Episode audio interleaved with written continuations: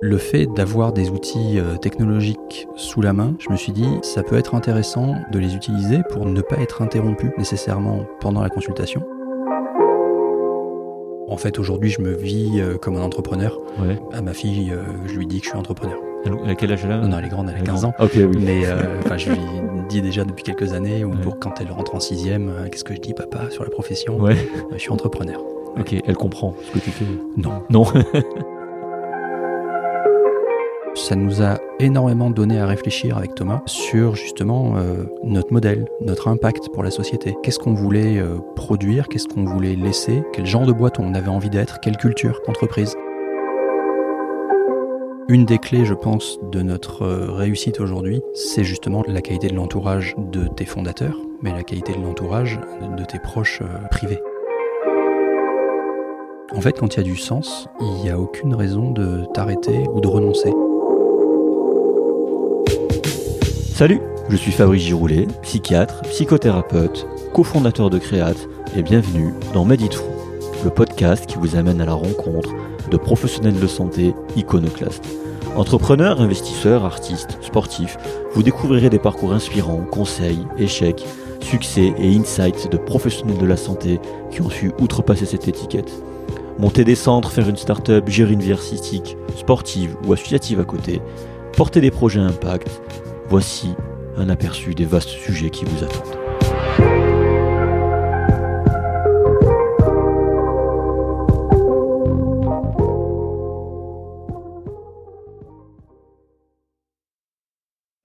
Alors, je suis très heureux, juste avant de commencer cet épisode, de vous parler de notre sponsor Medere, M-E-D-E-R-E, anciennement NES Formation.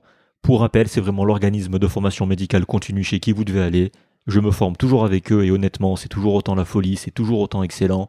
Harry et son équipe sont toujours géniaux et à l'écoute, et les contenus proposés sont toujours très pertinents et encore plus variés. Et vous le savez, les intervenants sont experts dans leur domaine et très pédagogues. Et justement, Médéré se responsabilise énormément sur la pédagogie, ce qui est rare pour être souligné dans ce domaine. Vous le savez peut-être déjà, Médéré est cofondé par un soignant, Harry, qui est médecin en l'occurrence, et ça fait vraiment du bien de voir enfin un organisme avec du skin in the game, comme on dit. Ils ont du succès, ils ont dispensé des milliers de formations, et c'est certainement grâce à ça, les besoins étant bien compris et identifiés.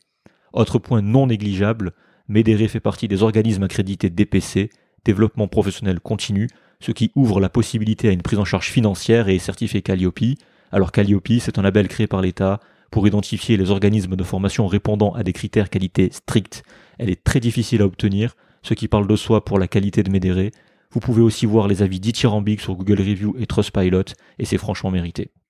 Alors que vous soyez médecin, dentiste, infirmier, kinésithérapeute, soignant, et que vous voulez ou avez besoin de vous former, pour rappel encore, seuls 40% des professionnels de santé remplissent leur obligation de formation continue, c'est pas beaucoup. Alors allez sur medere.fr, M-E-D-E-R-E.fr, dites-leur que vous venez de la part du podcast et ils pourront vous proposer un petit quelque chose. Je vous en dis pas plus, allez-y, y jetez un œil, ça vaut vraiment le coup. Mais en attendant, on se retrouve tout de suite pour l'épisode.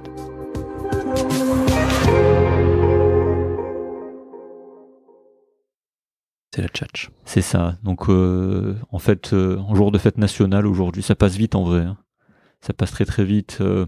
Oui, en fait, pour vous expliquer, avec Julien et son associé, on était ensemble à un super séminaire, hashtag autopromo, le week-end dernier à, à Marseille, dans un cadre magnifique, au Sofitel du Vieux-Port. T'en as pensé quoi rapidement Ah, ça, c'est la première question traquenard. Bah, je suis obligé de répondre que c'était super, non? Ouais, c'est ça. Non, mais c'était génial. Franchement, j'ai appris plein de choses et puis on était entre médecins, entre confrères et c'était un super moment. Ok. Bon. Sinon, tu vois, je me suis retenu de, de te poser full question le week-end dernier pour, bah, pour pas biaiser cet épisode. C'était dur, mais voilà, on y est. Je vais pouvoir me lâcher euh, maintenant avec toutes les questions que j'ai. Donc, salut Julien. Salut Fabrice. Voilà, donc on le répète à chaque fois, mais merci euh, vraiment à toutes et tous pour toutes vos écoutes.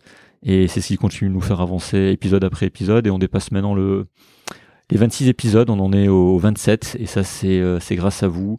Tellement de professionnels différents euh, rencontrés, vraiment uniques au long de ces une année et demie déjà. Ça passe, ça passe vraiment très très vite. Et encore merci du, du fond du cœur de nous écouter. Et on sait qu'il n'y a pas que des soignants. Euh, encore une fois, on l'a vu aujourd'hui sur LinkedIn en commentaire. Et merci beaucoup à ceux qui auront commenté le post le 14 juillet. Ils se reconnaîtront. voilà. Donc c'était le retour de la présentation courte. C'est vrai que la dernière fois avec Elise, j'ai fait une présentation assez assez longue. D'ailleurs, cet épisode, euh, je vous ai pas dit, il sortira à la rentrée. Donc du coup là, on enregistre le 14 juillet, comme vous avez dû le comprendre au début, et il sortira en septembre ou, ou octobre. Donc euh, j'arrête de parler et je vais laisser maintenant Julien se, se, présenter. Bah écoute, avant de me présenter, moi je voudrais te remercier pour euh, ton initiative parce que je me suis régalé à écouter euh, quelques podcasts que tu as bah, pu faire jusque-là et c'est euh, je trouve que c'est une initiative qui mérite d'être connue, reconnue parce que c'est hyper inspirant pour bah, merci. les confrères mais pas que effectivement. Enfin il y a des il y a vraiment de tout dans ces podcasts et voilà, donc c'était je tenais à te à te remercier pour ça. Merci. Et moi, je te remercie aussi de nous accueillir chez toi, dans tes bureaux. Avec grand plaisir. À Marseille, voilà. Les bureaux, on va en parler. Je dis rien. Je te laisse te présenter. Ça marche. Donc, bah, moi, je suis Julien Pourcel. Je suis médecin généraliste et surtout entrepreneur puisque aujourd'hui, j'exerce plus en tant que médecin. J'ai fermé mon cabinet en 2014 et j'ai fondé une société qui s'appelle Made for Med qui a pour euh, objectif, en fait, euh, d'aider les médecins dans leur organisation. Et donc, euh, c'est un projet qui est né au départ dans mon cabinet euh, pour répondre aux besoins que je rencontrais en médecine générale. Et en fait, rapidement, euh, j'ai senti le besoin de d'aller aider et épauler euh, mes confrères qui avaient évidemment le même genre de problématique. Ok. Donc j'ai ouais. après j'ai pas précisé mais j'ai 44 ans. Ouais. Euh, je suis originaire de Bordeaux, j'ai fait mon internat aux Antilles, ensuite j'ai vécu en région parisienne et maintenant je suis à Marseille ici dans une ville que tu connais bien. Oui, tu regrettes pas d'être à Marseille? Pas du tout. Pas du tout. J'adore le soleil. Ouais, c'est vrai que tu es au bon endroit. Pourquoi pas Nice alors du coup? C'est plus ensoleillé en fait. Non, parce que bah, dans une première étape où il a fallu effectivement euh, quitter les, la région parisienne, hum, disons que Marseille avec le TGV c'est euh, c'est facile d'accès. plus que Nice. Ouais. Nice, euh, bah, c'est bien mais en avion et après bon, questions écologiques font que le, le, train est à privilégier. Ouais, non, Nice c'est très très bien place. nice c'est très très bien pour le soleil, c'est très très beau, mais c'est mal mal desservi en fait. C'est assez compliqué, il n'y a pas de ligne grande vitesse, donc pour s'y rendre, c'est euh, même depuis la Suisse en fait, c'est obligé de prendre l'avion parce que c'est 8 heures en train et 1 heure en avion. Donc euh, voilà. Voilà, donc euh, d'ailleurs à Nice, on y sera bientôt pour un épisode, mais ça vous vous verrez. Voilà, pour ceux qui nous écoutent.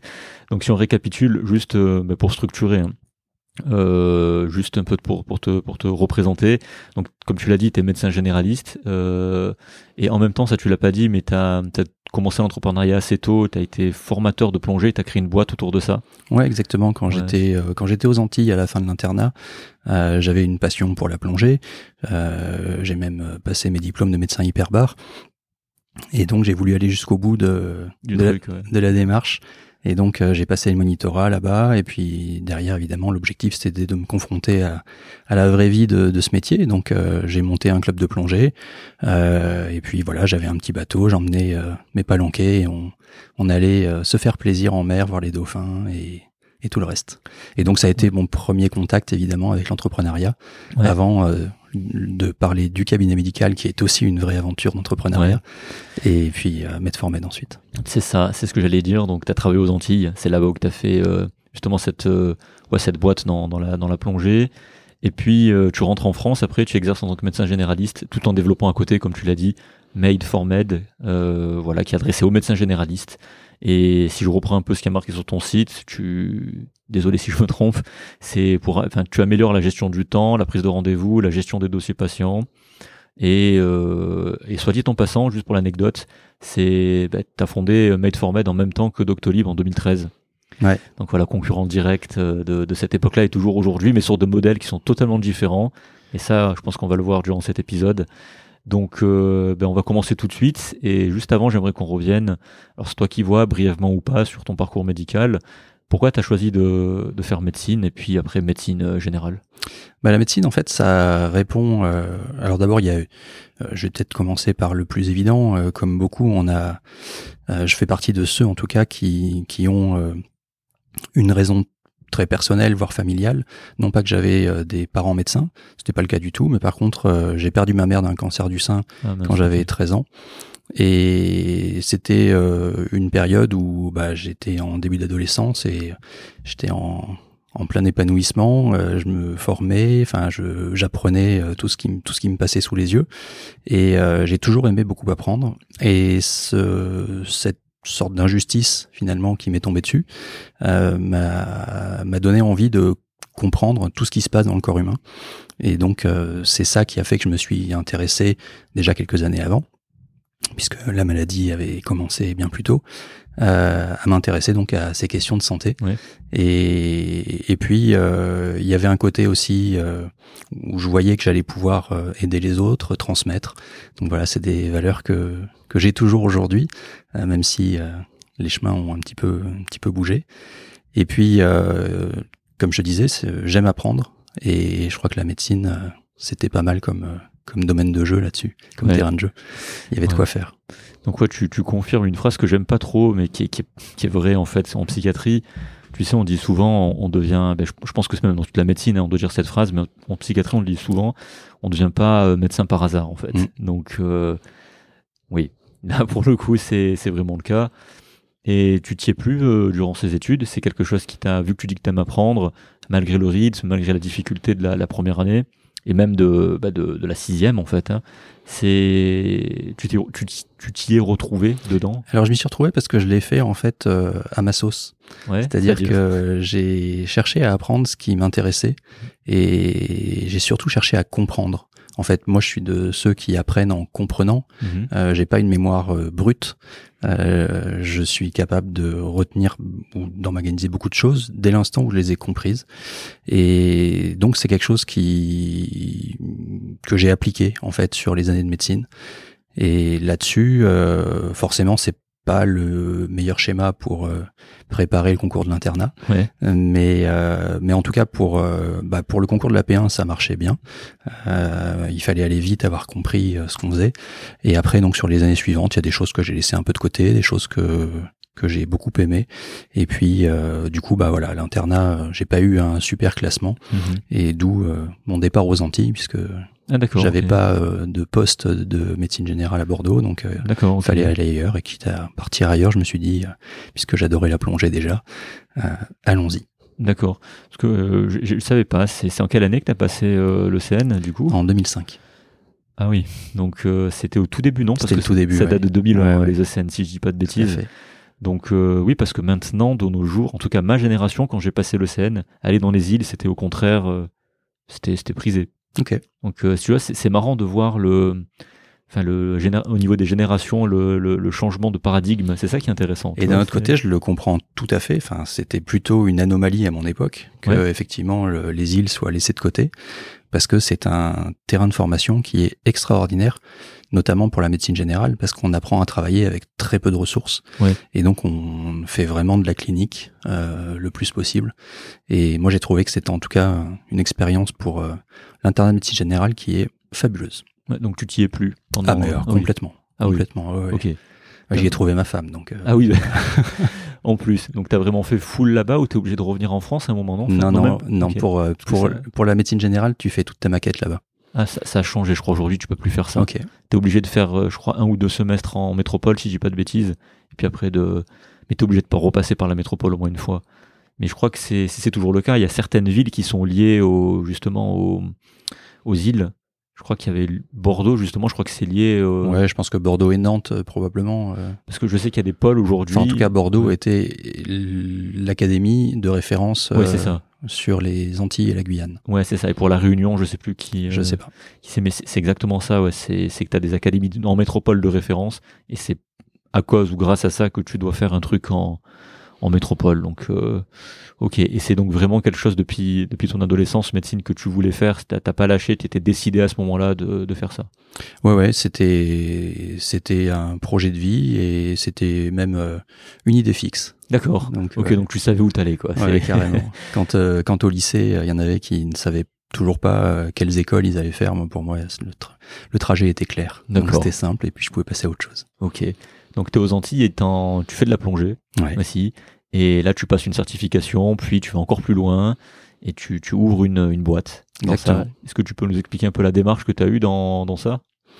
Alors, beaucoup de jeunes moniteurs euh, qui avaient passé le monitorat avec moi se, se tournaient euh, naturellement vers des structures existantes. Euh, Moi-même, j'avais beaucoup plongé avec des structures existantes. J'avais fait des stages euh, pour le monitorat avec ce genre de structure. Donc, j'étais tout à fait à l'aise avec avec elle. mais je trouvais qu'il me manquait quelque chose dans ma démarche et mon accomplissement personnel. encore une fois, parce que un petit peu comme ce que je vais faire en médecine après, j'avais envie d'être non pas dans des usines à touristes ou à plongeurs, mais d'être avec euh, mes propres plongeurs. Euh, disons, partir avec euh, trois, quatre personnes et les emmener de A à Z et pouvoir les encadrer en fait sur la totalité de la plongée depuis le départ du bateau jusqu'au retour. Et c'est vrai que ce côté proximité, personnalisation de l'expérience et puis tout simplement petit comité. je suis pas quelqu'un de euh, d'hyper à l'aise euh, quand il y a beaucoup de monde. Euh, J'aime pas la parole publique. Euh, mais voilà, donc euh, par contre, je suis dans mon élément, un poisson dans l'eau quand on est en petit groupe. Donc pour moi, c'était beaucoup plus simple et beaucoup plus évident de monter ma structure. Il y avait le côté challenge et excitation. Il fallait aussi du coup faire un premier site web pour pour ce, ce, site de plongée pour en faire la promotion. Donc ça a été l'occasion de, de refaire un petit peu de code parce que j'en avais déjà fait avant. On va, on va revenir sur ça. Ouais. Et, euh, et donc euh, voilà le, le challenge de monter ce club et puis de d'essayer de, trouver des leviers pour euh, pour le faire euh, fonctionner, tourner. Ouais, mais qu'est-ce que tu te dis à ce moment-là? Tu tu cherches, tu tu dis je vais ouvrir une entreprise. comment à ce niveau-là? Parce que tu es interne, c'est ça pendant ce moment-là? Non, j'ai fini l'internat. Ah, t'avais fini l'internat. Ouais. Ok, d'accord. Donc ben, justement, ça, ça me permet d'enchaîner avec une question. Tu finis, donc tu arrives à ton but, ton but de devenir médecin. T'es là, t'es aux Antilles, tu finis, bon, tu fais ton, ta boîte de plongée. Et qu'est-ce que tu te dis à ce moment-là? Parce que du coup, t'as, depuis ado, tu voulais faire ça, mm. t'as réussi. Qu'est-ce que tu te dis? Ah bah En fait, euh, je pense comme euh, tous ceux qui ont qui ont fini leur cursus, qui ont passé leur thèse, il y a un vrai soulagement, l'impression euh, d'avoir le sésame pour pour avancer sur l'étape d'après. Et moi, l'étape d'après, je voulais la faire avec en passant d'abord par un certain nombre de remplacements. J'avais envie de d'aller un peu à la découverte des, des différentes euh, pratiques et mhm. des approches euh, du cabinet. Et puis j'avais aussi envie de, de mixer ce temps de remplacement avec des moments où j'allais pouvoir m'occuper de ma famille, ma femme, ma fille, que je venais d'avoir à ce moment-là. Et euh, donc du coup, le projet du club s'est c'est naturellement immiscé là-dedans. Ça faisait un équilibre parfait avec quelque chose d'assez conventionnel, de faire des remplats après l'internat et puis euh, monter une structure. Parce que là, c'était en quelle année? Alors, c'était en 2007. Tu vois, c'est super intéressant parce qu'en 2007, il n'y avait pas autant de, services numériques qu'aujourd'hui. Et comment tu fais en 2007 Parce que tu parles déjà de sites web. C'est moi, je me souviens, j'ai eu la DSL.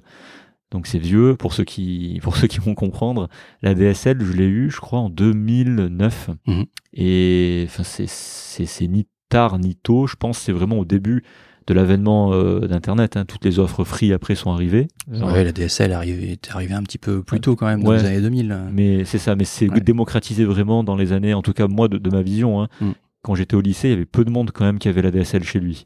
Et je suis sorti du lycée, en, j'ai passé le, le bac en 2009, et je crois que j'ai eu la DSL en première. Tu étais à Marseille, hein, déjà. À Marseille, ouais. Donc, en, je crois en 2000, ouais, c'est ça, 2008 ou 2007. Ouais, après, peut-être que les infrastructures à Marseille sont pas les plus. Ouais, peut-être. Alors, peut-être qu'à, peut-être qu'à Bordeaux, à Paris. Ouais, à Bordeaux, moi, en, je me souviens, en deuxième année, je me suis installé dans, dans mon appart. Ouais. Et j'avais, euh, j'avais le, le câble qui me permettait d'avoir internet euh, via le câble ouais.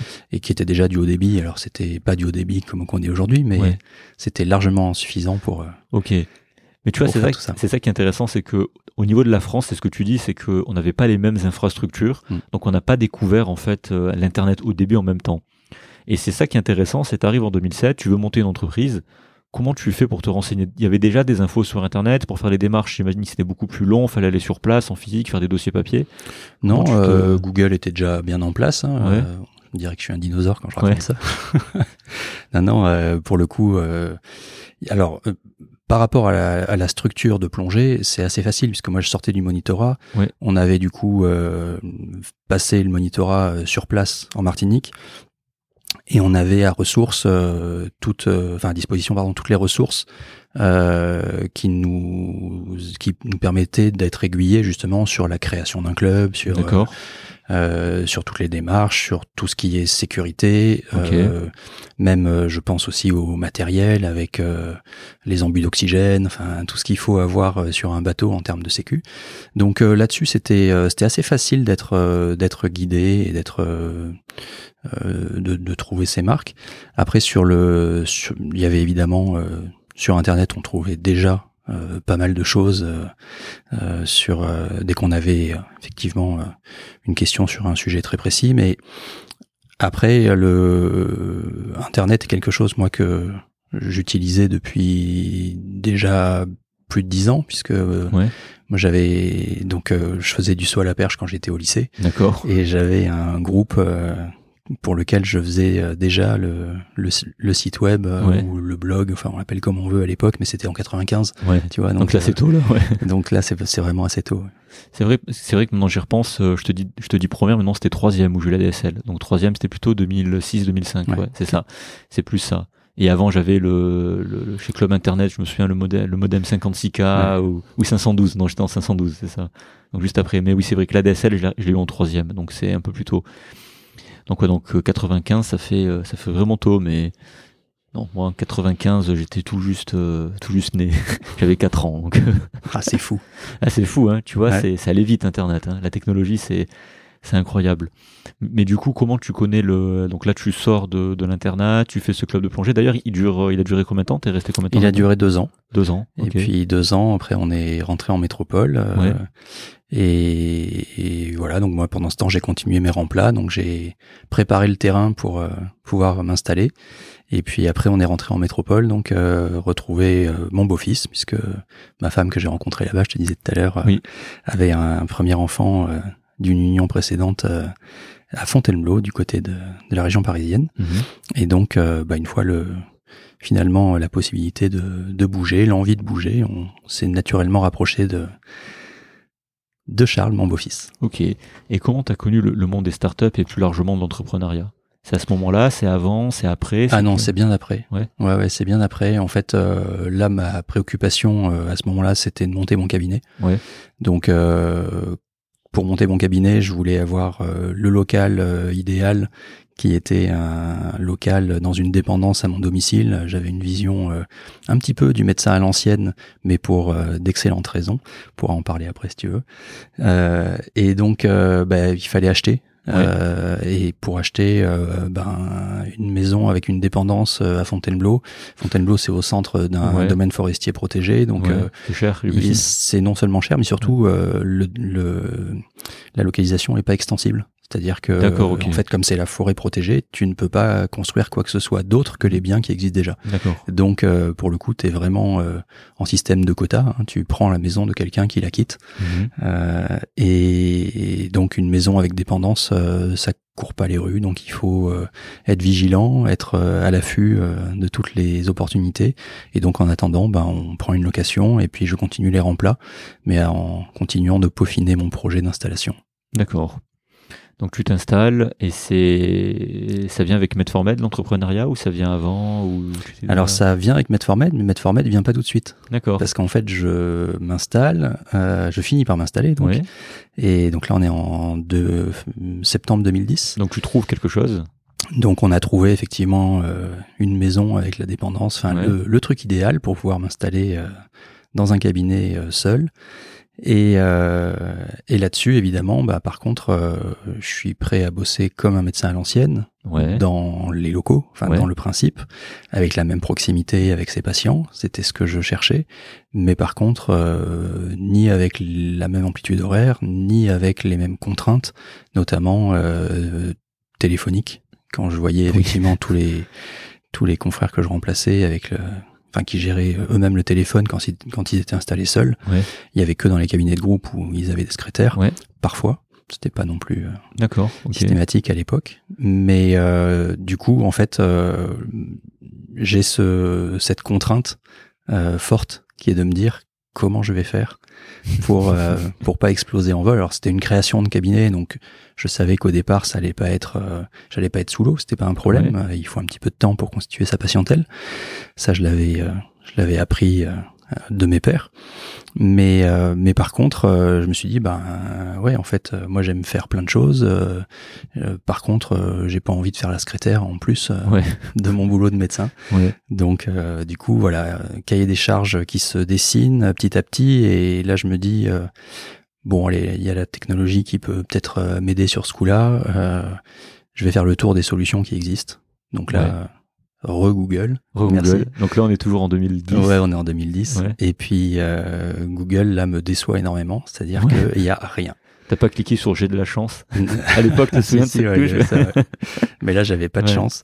Et euh, non, non, il y avait rien. Enfin, il y avait, il y avait aucune solution euh, valable pour pour finalement résoudre le problème du téléphone dans le cabinet du médecin généraliste. Ok. À l'époque, il y avait, avait rien, pas de, de télésecrétariat ni de. Si, si, le télésecrétariat, mais pour le coup, c'était, euh, c'était absolument euh, impossible de dealer avec ça. Mhm. Euh, j'avais trop vu en fait les les errements de, de mes confrères sur ce genre de solution qui finalement euh, semble apporter une réponse, mais en fait crée beaucoup plus de charges et de charges mentales pour le médecin. Même aujourd'hui, tu dirais? Oui. La, la, situation n'a pas bougé d'un iota sur le télésecrétariat. Que moi je connais pas, j'utilise pas. En fait, t'imagines que t'as quelqu'un qui te connaît pas, oui, euh, qui doit répondre euh, à tes patients pour toi en ton nom, donc euh, véhiculer ta propre image, oui. et euh, qui évidemment à chaque fois qu'elle ne sait pas, finalement te refile la patate chaude. D'accord. Et donc à chaque fois qu'il y a une action, que ce soit de répondre au téléphone ou de te refiler la patate chaude ou de recontacter le patient derrière une fois que tu as fini une réponse, ben à chaque fois tu te délestes d'un euro, qui est le prix facturé à l'appel. D'accord. Et le problème de ça, notamment en situation de démographie médicale tendue, c'est que en fait, tu te retrouves, alors c'était pas mon cas en création de cabinet, mais ça risquait de l'être, donc c'est pour ça que je l'avais évacué, tu te retrouves finalement à payer pour dire que tu ne prends plus de nouveaux patients. D'accord. Et donc à chaque fois que quelqu'un appelle ton cabinet pour savoir si tu peux le recevoir alors que tu es à saturation, ce qui est le cas de l'immense majorité des cabinets en France, eh bien en fait, le secrétariat normal, hein, ils ont ils effectuent une tâche, donc euh, il faut les rémunérer. Mais sauf que c'est un non-sens de se dire que le médecin doit financer le fait de dire qu'il ne prend plus de nouveaux patients. Ok. Donc euh, voilà, ce genre de ce genre d'écueil euh, a fait que télésecrétariat c'était pas possible euh, dans mon idée. Non, je, je, me suis je me suis intéressé de façon assez attentive aux agendas en ligne. Ouais. Alors il n'y avait pas d'agenda en ligne pour médecins à l'époque, mais il y avait des agendas en ligne grand public, euh, enfin grand public entre guillemets si on peut dire ça, mais en tout cas qui étaient euh, généralistes on va dire surtout, et euh, et où là j'ai je me suis dit tiens il y a un truc intéressant, euh, encore une fois pourquoi pas faire une page euh, web sur lequel effectivement je viendrais intégrer cet agenda et permettre à mes patients de pour ceux qui sont euh, modernes, technophiles, euh, prendre rendez-vous là-dessus. Et ça, tu savais le faire du coup, parce que là, je fais une transition. Tu disais que pendant le lycée, avais, tu t'étais intéressé au code informatique. Ouais, alors euh, bah du coup retour au lycée, ouais c'est ça, c'est effectivement les, les, années soit à la perche, j'avais j'avais pu faire des, des, blogs, des sites web, et, et puis surtout j'avais senti que ça me plaisait. D'accord. Et, comment t'en viens à ça en fait? Au lycée, de dire je vais faire des, je vais, faire du dev, je vais faire des, sites web. Ah, il y avait un côté à l'époque euh, un peu nouveau, un peu euh, ouais, un peu un peu novateur euh, et qui me faisait marrer vis-à-vis de mes potes à la perche, euh, de dire qu'en fait on était un petit groupe qui vivait hyper bien et de pouvoir. alors, il faut savoir que la perche c'est un tout petit monde. Euh, il y a très peu de clubs en France et donc tout le monde se connaît. Et c'était l'occasion en fait à chaque fois qu'on partait en compète, qu'on allait faire des stages, de ramener des photos, euh, d'écrire des petits des petits articles et de partager ça avec les autres écoles de perche en France. je vois. Et du coup, bah en fait, euh, c'était une façon de mettre en avant un petit peu notre école de perche et donc, euh, bah moi, ça m'a plu de m'occuper de ça, mhm. et d'autant plus que euh, je l'ai, je me suis, euh, je me suis lancé sous, sous l'impulsion de Thomas, Oui. qui est aujourd'hui le cofondateur de Medformed. Tu le moi. connaissais déjà avant alors. Il était perchiste aussi. Ok. Et alors lui, perchiste en région parisienne, mais euh, comme je te disais, voilà, c'est un tout petit monde, donc on se côtoyait dans les dans les stages. Et euh, et du coup, euh, quand je lui ai dit que j'avais ce projet, il m'a donné euh, quelques quelques rudiments euh, Le code. de programmation Ouais. puisque lui est ingénieur euh, informatique. Et, et donc bah là-dessus, après par euh, par euh, par téléphone, même parfois, il me Ah donnait oui, quelques quelques conseils. Donc il y a vraiment eu une espèce de mentorat alors. Ah ben ça a commencé là en fait. Ouais. Non mais c'est marrant que t'en parles parce que là où j'ai le plus progressé moi aussi dans le code, c'est quand j'ai commencé à être mentoré. Ah c'est primordial. C'est primordial. C'est Ouais. un truc. euh, j'ai eu des déclics, mais c'est juste incroyable. Parce qu'à l'époque, là, on est en quelle année où tu commences à t'intéresser à ça au lycée Donc on est année 95. 95, Ouais. mais c'est parce qu'à l'époque, il n'y a pas Open Classrooms, il n'y a pas le wagon, il n'y a pas toutes ces ressources. Euh, Peut-être qu'il y avait, je sais même pas, le, le, le, le développement ou le code pour les nuls, je sais pas. Ouais, Open Classroom, euh, moi je l'ai connu, je crois, en 2000, un truc comme ouais, ça. c'est ça, c'est ça. Ouais. Mais du coup, c'est vraiment pour apprendre les ressources, tu les trouves où? Tu vas à la bibliothèque, il y a quand même des trucs sur Internet qui tournent. C'est essentiellement Thomas, ton, ton, ton cofondateur. Comment? En fait, euh, à l'époque, il faut bien comprendre que le web, puisqu'en l'occurrence on parle de ça, euh, c'était une techn- enfin c'était un langage ou une techno qui était hyper limité. Ok. Et donc, euh, en fait, il y avait, euh, il y avait, il y avait pas encore le JavaScript. Ok. Donc, euh, tu vois, ouais. c'était vraiment très très limité. Et, euh, et donc, on était avec des balises, euh, une liste de balises, et pour le coup, qui était documentée. Parce que pour, pour faire du dynamique, c'était plus compliqué alors, du coup? Ah, mais tu faisais pas. Tu faisais pas? Ah Ah, d'accord, il n'y avait pas c'était que des pages statiques. D'accord, ok. Ah ouais, c'était un enchaînement de pages statiques. Donc Ok. après, tu avais des logiciels qui te permettaient de, de générer en fait un ensemble de pages sur des, sur des templates Ouais. euh, pour pouvoir finalement compiler tes pages statiques qui allaient euh, avoir justement ben, tous les liens entre elles euh, pour pas avoir à faire ça à la main. Ouais. Donc euh, au départ, tu fais ta première page web euh, en mode euh, euh, t'écris euh, tes balises vraiment basiques. Ouais. Et puis après, effectivement, tu découvres qu'il y a des outils pour t'aider dans tout ça. Donc euh, tu complexifies un peu le jeu et et en fait, ça, ça reste une démarche euh, hyper logique. Ok. Et tout ce qui est logique, euh, moi, ça me plaît. Euh, donc, je suis prêt à passer des nuits et des nuits à que- comprendre. ce que t'as euh, fait alors, ouais. Mais tu avais, l'image, puisque tu parles de mettre en avant votre activité de perchiste. Ouais. Est-ce que tu avais déjà senti ou pressenti que Internet, ça allait devenir le gros truc que c'est aujourd'hui au niveau de la communication, de la mise en avant, tout ça? Tu, tu pensais à ça ou pas forcément déjà à l'époque? Tu n'avais pas un sentiment? En fait, euh, pour être euh, sincère, je pense que euh, moi, je- enfin, j'ai connu Internet à ce moment-là euh, et enfin, c'était c'était évident que c'était, euh, enfin, c'est, j'ai pas l'impression d'avoir eu une intuition. J'ai l'impression que c'était déjà le cas, D'accord qu'en fait, Internet était euh, était le vecteur d'échange. D'accord, Ce déjà. en qui s'est passé 95, après, c'est que euh, j'avais pas, j'avais pas euh, vu le potentiel d'Internet avec Ouais. tout ce qu'on fait aujourd'hui, euh, où on va avoir effectivement euh, euh, du, du social, euh, enfin de la mise en réseau, euh, et puis euh, et puis même le côté décentralisé qu'on peut avoir avec le Web 3. C'est des choses évidemment qui sont arrivées bien après, mais le côté euh, finalement euh, partage d'informations, c'est quelque chose euh, pour moi qui a toujours existé euh, à partir de, de ces années où je découvre Internet, qui existait évidemment avant. Mhm. Et donc là-dessus, j'ai pas eu l'impression d'être euh, particulièrement en avance. Il y avait déjà des news sur Internet en 95, je me, je me rends pas compte. En Ah, fait, mais grave. 4 ans. Il y Ah ouais, avait- ouais, justement, tu avais les, les Yahoo News. euh, et donc, c'est euh, aussi vieux que ça. ok. en fait, tu avais des portails d'informations Ok. et euh, avec euh, de la météo, des, des infos, tout ce que tu veux. Et, et puis, tu avais les premiers moteurs de recherche. Ok.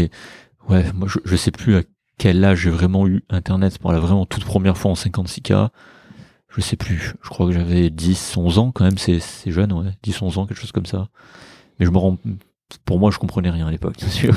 Mais je savais pas, tu vois, qu'en 95, c'était déjà assez, il y avait déjà, d'où la bulle des dot-com en 2000, en fait. Il faut bien un développement pour en arriver là. Donc, c'est vrai que ça fait du sens. Mais j'ai du mal à me rendre compte vu que j'ai pas vécu cette période et que, que j'étais vraiment tout petit. Ouais, c'était euh, c'était l'apparition aussi des téléphones portables.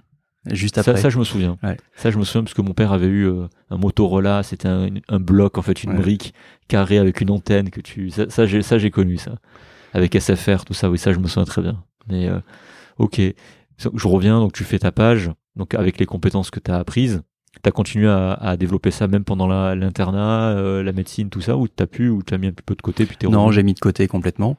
Il euh, y a que au moment euh, du club de plongée où j'ai ressorti ça des cartons. Et là, tu t'es dit, waouh, ça, il y a des nouveaux trucs, il y a JavaScript. exactement. là, je me suis dit, c'est fantastique le, le, bon technologique qu'il y a eu. pendant le temps où le carton restait fermé. Ouais. Et, et, donc j'ai senti que ça allait, ça allait bien me plaire cette histoire.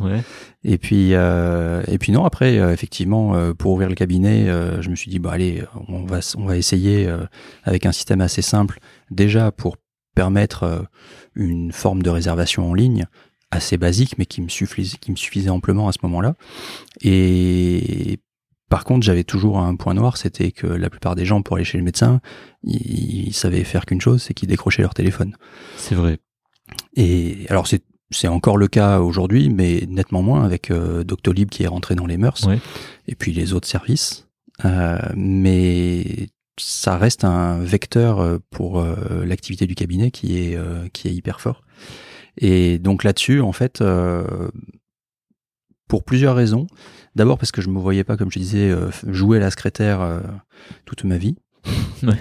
Et parce que ensuite, le le, le fait de d'avoir des outils euh, technologiques sous la main, je me suis dit ça peut être intéressant de les de les utiliser pour ne ne pas être interrompu nécessairement pendant la consultation. Et puis euh, double avantage, comme je te disais, moi j'avais choisi de travailler à mon domicile pour justement pouvoir m'occuper de ma fille qui était en bas âge euh, quand j'avais pas de patient puisque je savais que les premiers mois, ça allait, j'allais plus euh, faire le pied de grue qu'autre chose. Mhm. Et donc, euh, bah, je me voyais pas me tourner les pouces à attendre que le téléphone sonne, que le téléphone sonne pour répondre et, euh, et prendre les rendez-vous des patients. Donc du coup, euh, là-dessus, je me suis dit, bah, je vais essayer de faire un système de répondeur amélioré où en fait euh, les patients vont pouvoir appeler, que je sois en consultation, que je sois en pause, que ce soit le week-end ou la nuit, peu importe. ils pourront évidemment demander à avoir un rendez-vous et je leur confirmerai après ou je les rappellerai, on se débrouillera. Euh, parce qu'on n'était pas encore à de la prise de rendez-vous automatisée par téléphone. Mais surtout, euh, ça me permettait avant tout de faire un filtre entre ceux qui avaient besoin de me parler pour un avis médical et ceux finalement pour lesquels la demande pouvait être reportée à un moment où j'étais disponible pour eux au cabinet, c'est-à-dire que j'avais pas un patient en face de moi, mhm. euh, pour lequel je venais peut-être de passer 10-15 euh, minutes à essayer de le faire sortir de sa coquille. C'est pas pour euh, qu'un téléphone sonne et, et, sape euh, tout le travail de fond. Mmh. Et ou alors effectivement bah, d'être en pause et ne pas être dispo. Donc il fallait que l'activité puisse continuer à tourner dans ce cas-là. Ouais. Du coup, tu première première phase de Med4Med, donc c'est ça. C'est une page statique, c'est ça? Ouais, exactement. plusieurs pages hein, avec euh, quelques contenus euh, additionnels qui me paraissaient importants pour euh, pour raconter un petit peu qui j'étais, parce que finalement, quand on a une présence en ligne, bah, c'est bien de, de pouvoir se dévoiler un peu, parce que mhm. certes, on aime avoir des patients qui nous ressemblent, mais faut-il encore leur dire qui on est? Parce que l'idée, d'abord, tu fais ta, cette page-là, puis les gens continuent de t'appeler par téléphone. Du coup, c'est ça Ouais, alors moi, j'étais sur une ville, du coup, à Fontainebleau, qui était une ville euh, relativement jeune, mhm. notamment euh, dopé par euh, par l'INSEAD qui est une business school et euh, qui du coup euh, draine des trentenaires, on va dire, mhm. qui viennent se former sur deux ans et donc euh, bah, ils viennent avec femmes et enfants en général, hein. donc euh, ça fait un bassin de population qui est qui est nettement plus jeune que la moyenne et donc là-dessus, c'est vrai que j'ai eu de la chance. la partie internet a pris assez vite. Mais pour autant, euh, tous mes papis, mamies, euh, et puis euh, ceux qui étaient plus traditionnels, mmh. et à Fontainebleau c'est traditionnel, bah du coup ils prenaient le téléphone. Donc ouais. Parce que ça c'est besoin. Ça, c'est la première étape, en fait. C'est là, là, là Med4Med, il s'est pas vraiment lancé à ce moment-là. Ah non, pas du tout, ça n'existe pas. C'est juste mon accueil téléphonique du cabinet, quoi, en gros. Hein, et après, c'est où, où le déclencheur qui fait que tu dis, tiens, je vais en faire une boîte, euh, je vais en faire une start-up, ça, ça vient comment et quand? Et avec qui en fait? Toi tout seul dans ton coin ou avec déjà avec Thomas, donc euh, ton associé, vous êtes déjà, vous avez déjà pensé à ça? C'est quoi le déclencheur qui dit c'est bon, là je, je vais créer un produit pour les médecins et quel produit au tout début en fait? Alors en fait, il se passe encore une petite étape entre les deux. Ouais, C'est que ce système euh, très basique que j'ai installé au cabinet me convient, mais je sens que j'ai besoin de l'améliorer. ouais, Mais toujours pour moi, hein, pour mon besoin. Et donc c'est là où je j'étais toujours en contact avec Thomas, mais je lui je lui explique euh, de façon plus précise mon besoin. Et, euh, et donc là, bah, comme on se voyait régulièrement, il me donne euh, encore comme tu parlais de mentoring, Mhm. il me donne euh, les bons conseils, les pistes à suivre pour euh, pour enrichir l'expérience et faire en sorte que ce soit euh, ce soit encore euh, mieux. Et donc euh, du coup, il y a toute une phase où on enrichit tous les deux euh, ma solution Ouais. pour mon cabinet. Et, euh, et donc là, effectivement, on est euh, fin 2011. Et euh, fin 2011, euh, j'ai quelque chose qui devient assez séduisant. ouais. Euh, Donc dans la prise de rendez-vous, dans la prise de rendez-vous, exactement, et dans la gestion des messages. Non, aussi dans la gestion Ouais. des messages, ok.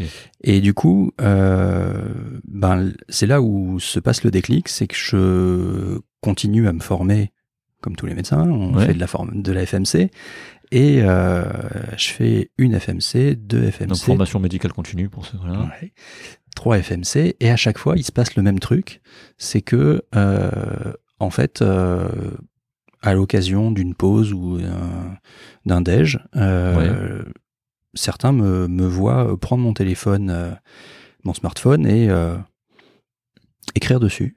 Ok. Et ils me disent, tu, bah, tu fais quoi euh, Donc euh, je leur raconte, bah, je réponds à un patient euh, qui avait euh, besoin. Et ils me disent, ah bon, bah, tu fais ça comme ça, là Et donc bah, je leur raconte comment je suis organisé. Là, t'étais en mail ou en chat, en messagerie inter- interne du coup? Non, là on était. euh, alors je recevais euh, du coup sur mon service euh, du coup interne et par contre je répondais en mail En mail, aux ok. patients. ouais. Et et du coup, bah, ils me voient fonctionner, ils voient le, le gain et surtout ça ça attise leur curiosité. Et, euh, et me demandent d'en savoir un peu plus sur comment je suis organisé. Et quand je leur raconte en fait l'impact que ça a eu sur mon téléphone et sur ma qualité de vie au cabinet en consultation, en fait, à chaque fois, sur toutes les FMC que j'ai faites, les gens me disent mais en fait c'est génial ton truc, euh, comment on fait pour avoir la même chose? Et donc à cette époque, bah, la réponse que je leur faisais, écoutez, moi, euh, j'ai fait un truc euh, qui est hébergé dans mon cabinet, c'est sur un petit NAS, donc pour ceux qui connaissent pas, c'est un, c'est un mini ordinateur euh, qui sert de serveur. Mhm. Et donc aussi bien la téléphonie que euh, le site web étaient hébergés sur cette petite boîte, euh, reliée du coup à ma Freebox. Enfin voilà, il y avait tout un truc. euh, et, et je leur dis, bah en fait, moi j'ai fait ça dans mon cabinet, je peux pas le faire dans le vôtre. Ça, ça m'a pris du temps. Enfin, j'ai pas de temps à. Enfin voilà, je suis, peux pas m'organiser pour le faire pour vous. Par contre, euh, si vous avez un informaticien, je suis tout à fait euh, disposé à lui expliquer euh, comment j'ai fait, quels sont quels sont les principes. Et puis bon, mine de rien, au bout de la troisième FMC où on me demande euh, de façon insistante, euh, enfin où j'entends ce constat, Mhm. j'en parle à Thomas, je lui dis écoute, euh, je pense que l'outil qu'on a fait pour moi, qui me met dans un fauteuil pour le reste de ma carrière, qui fait que j'ai les conditions d'exercice idéales, euh, en fait, je vois bien que les autres médecins aussi en ont besoin. Et ça serait bien qu'on arrive à le mettre à l'échelle, à le dupliquer, Ouais. à le rendre disponible euh, comme un service. Ouais. Et voilà, c'est là le- la naissance euh, Naissance. Du, du concept. Mhm. Et là, donc, on est, euh, on est fin 2011 euh, et on se dit, bah allez, euh, c'est parti, on, on essaie de- d'en faire un produit structuré, Mhm. euh, une solution structurée, donc que ce soit un produit, c'est d'abord une solution. Et puisque le produit c'est fait pour être vendu, Ouais. là, on n'en était pas du tout à ce stade-là. Et donc là, on travaille euh, surtout la nuit, puisque bah, le jour, euh, moi Ouais. je suis au cabinet, Thomas est dans son, Donc, dans son donc métier. vraiment en mode, euh, comme, comme on dit, bootstrapper, c'est-à-dire vous partez de rien, d'une feuille blanche, et puis euh, avec vos compétences à vous deux, vous construisez quelque chose en fait. Exactement. Ouais. Et donc bah là, ça prend euh, ça prend deux ans avant de Ça, je connais bien, oui. d'être euh, quelque chose de de partageable parce Ouais. que euh, on partait du principe que faire quelque chose dans un cabinet précis c'est pas forcément facile mais en tout cas ça se fait le faire euh, avec des gens qu'on ne connaît pas euh, pour euh, qui décident de mettre leur activité entre nos mains. Mhm. euh, il fallait pas que ça foire. Donc il fallait qu'on soit hyper sûr de notre coup Ouais. donc euh, pas de enfin tolérance zéro sur euh, sur le risque d'erreur. Donc euh, il fallait que ça que ça soit bien. Ce qui va un petit peu à l'encontre euh, du monde des startups c'est ça, oui. où justement on, on essaie de de faire euh, vite de casser souvent et de de progresser et de recommencer Mhm. euh, finalement on fonctionne un peu comme ça sauf que on fonctionne comme ça en vase clos Mhm. c'est-à-dire qu'on n'ose pas le mettre à disposition euh, des confrères pour Tu- leur tu- cabinet tu, tout de penses suite. qu'avec le recul que tu aurais dû faire ça Genre, Non. Non. Non, je pense que pour euh, notre secteur d'activité, pour euh, pour euh, la confiance et l'engagement euh, que nous ont témoigné euh, justement les confrères qui nous ont rejoints, euh, c'était important qu'on ait un produit solide et robuste et ça a participé, je pense aussi, à notre image de marque par la suite. Parce que donc, ouais, le, le- tout le contraire de Facebook, où dès qu'ils ont lancé Facebook, ils, ils faisaient des mises à jour euh, tous les jours presque. Ça bug. Enfin, au tout début de Facebook, c'était ça. Hein. Je sais pas si tu savais, je sais pas si tu étais déjà depuis le début. Non, Mais au tout début, euh, c'était ça. C'était, euh, il y avait Facebook, ok. Il y avait des mises à jour tout le temps, des bugs tout le temps. En fait, c'était, en gros, on, dév- on, on développe, on envoie, on développe, on envoie, on développe, on envoie. Il n'y avait pas de review de, enfin, de code aussi poussé que tu as dû faire Mm. ou attendre que tout soit bien stabilisé. Non, c'est ok, ça marche, on envoie, on envoie, ça marche, on envoie, on envoie. Donc il y avait vraiment ce système d'itération. Mais toi, non, vous avez pris votre temps avec euh, Thomas, du coup, développer ça. En tout cas, pour avoir une V1, effectivement, c'était important. Après, une fois que la V1 est en place, Ouais. qu'elle est effectivement suffisamment robuste, là, ça vaut le coup. euh, et c'est ce qu'on a essayé de faire, souvent euh, pas assez, mais on a essayé en tout cas de de justement euh, rajouter des fonctionnalités. Et pour les rajouter, celles-là, elles peuvent euh, être euh, développées de façon plus conventionnelle, façon Ouais. startup, d'essayer. Ouais. Et de la soumettre à un petit groupe d'utilisateurs, d'avoir les retours, etc. Et c'est quoi la V1 en fait de- du produit? Bah, la, la V1 du produit, tu veux dire en termes de fonctionnalité Ouais. bah, En fait, c'est euh, c'est un, un outil d'organisation du cabinet. Donc, euh, on gère tout ce qui est rendez-vous euh, pour tous les praticiens du cabinet et on va gérer toute la partie communication entrante, Mhm. donc que ce soit prise de messages, euh, appel en direct, Mhm. ou bien euh, bah, là on retombe sur la prise de rendez-vous pour le téléphone. Donc là, les, les patients à ce moment-là, dans la version 1, la prise de rendez-vous, elle est automatisée par téléphone? Ouais, ouais. À ce moment-là, effectivement, les patients sont autonomes. Et ça, c'était une, une volonté de notre part de faire en sorte que le, médecin et le patient puissent se faire confiance. Et Ouais. pour se faire confiance, il faut juste avoir les règles du jeu Ouais. et que ce soit clair, en fait, de part et d'autre. Mhm. Et ça, ça a été à la fois un frein pour certains confrères, mais une vraie découverte et une, une vraie validation de notre intuition, c'est que en fait les patients euh, jouent clairement le jeu Ouais. et ils sont pas là pour embêter le médecin, ils sont pas là pour euh, pour truander. Euh, ils ont, ils cherchent juste à répondre à leurs besoins euh, qu'ils estiment imminents euh, quand c'est le cas. Donc- et il faut pouvoir euh, organiser les choses pour que ce soit ce soit le cas. Donc en fait, j'imagine que tu utilises déjà des technos existantes avec interaction au téléphone reliée à, à un système informatique. Ouais, Et en fait, les gens euh, appuient sur leur clavier téléphonique et exactement. bloquent des rendez-vous. Et tu avais aussi la version qui était synchronisée avec une version qui était online pour les gens qui, qui, qui prenaient rendez-vous en fait sur, euh, sur Internet, c'est ça? Euh, quand tu dis online, en fait, tout est online puisque Ouais. finalement, euh, Enfin, Je veux dire sur, sur un autre device, sur Ouais. autre appareil, sur l'ordinateur. Ouais, exactement. C'est ça. En fait, c'était c'est le même agenda qui juste euh, peut être euh, enrichi par des interfaces différentes. ça. Une interface web pour la page du médecin, pour le site web du médecin, une interface téléphonique Mhm. par la voix sur IP pour le téléphone. D'accord. Et puis là, les messages dont tu parles, c'est si les, les patients qui te laissent des messages vocaux que le, que le praticien pouvait re- retrouver sur son espace à lui avec un ordinateur, par exemple, ou alors des, des mails. Il y avait un système de messagerie instantanée comme Messenger euh, aujourd'hui, où c'est venu beaucoup plus tard, ou déjà dès le début tu pouvais faire ça. Non, alors on n'a jamais fait de messagerie euh, stricto sensu euh, instantanée parce qu'en fait, ce qu'on cherche à faire, c'est justement de rendre asynchrone C'est ce que la plupart des échanges. Donc euh, le but c'est justement que personne ne soit en attente de quelque chose immédiat. S'il y a besoin de quelque chose d'immédiat, ça peut arriver évidemment. À ce moment-là, il faut que le médecin ou son assistant, sa secrétaire, soit joignable. D'accord. Et donc finalement, ça fait que ça tranquillise complètement les patients de savoir que quand ils ont besoin, ils peuvent avoir accès directement au médecin. Mais finalement, cette situation, elle arrive euh, une, deux, trois fois par jour maximum. D'accord. Ce qui fait que le médecin, lui, dans son quotidien, il est totalement euh, euh, déstressé par rapport à ces interruptions. Il peut rester focus sur, sur ses consultes. Et à côté de ça, il a le sentiment de donner le maximum de proximité envers ses patients, puisque il reste joignable à tout moment. Et c'est là où on a un petit peu poussé le trait. Euh, c'est sur la façon de pouvoir être joignable. Euh, je sais pas si tu, si c'est, euh, si c'est un truc qu'on peut développer un petit peu, mais c'est, ça me semble important de, de bien dire qu'en médecine générale, on a évidemment, on soigne toute la population. Et toute la population n'a pas les mêmes besoins. Oui. euh, Ni la même perception de l'urgence. de ouais. suivi, ni la même perception de l'urgence. Et donc, c'est important que le médecin, euh, en 2023, euh, en tout cas le médecin moderne, euh, puisse lui aussi bénéficier des avantages sociétaux qu'on a tous, Oui. que sont une vie privée, Oui. un temps de repos, etc. Ouais. Et donc, pour autant, l'idée de se dire être joignable, c'est bien, mais comment je fais pour être joignable euh, de façon restreinte pour ceux qui ont des besoins modérés?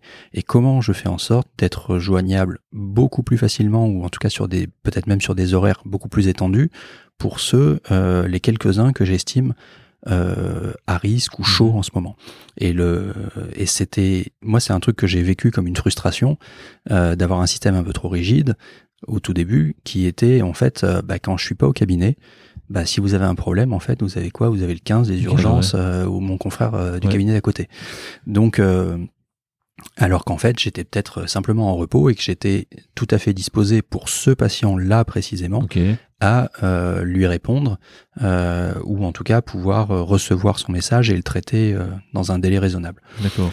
Et donc c'est là-dessus où en fait cette individualisation de la réponse euh, colle complètement aux besoins du métier de médecin Ouais. et en particulier de, de médecin de famille. Donc vous avez poussé le truc jusque là. Euh, Ouais. donc tu- tu- le, donc le médecin pouvait euh, faire des, comme des filtres en fait, c'est ça? Exactement. En fait, il a un système de liste dans lequel il peut faire rentrer ses patients Ok. et donc euh, bah, par selon la, la typologie de patients, en fait, euh, les, les possibilités offertes sont variables. Tu vois, moi en psychiatrie, ça m'aiderait bien ça. Tu vois Ouais, mais on, on- on a effectivement des psychiatres qui, Ouais. qui nous font ce retour.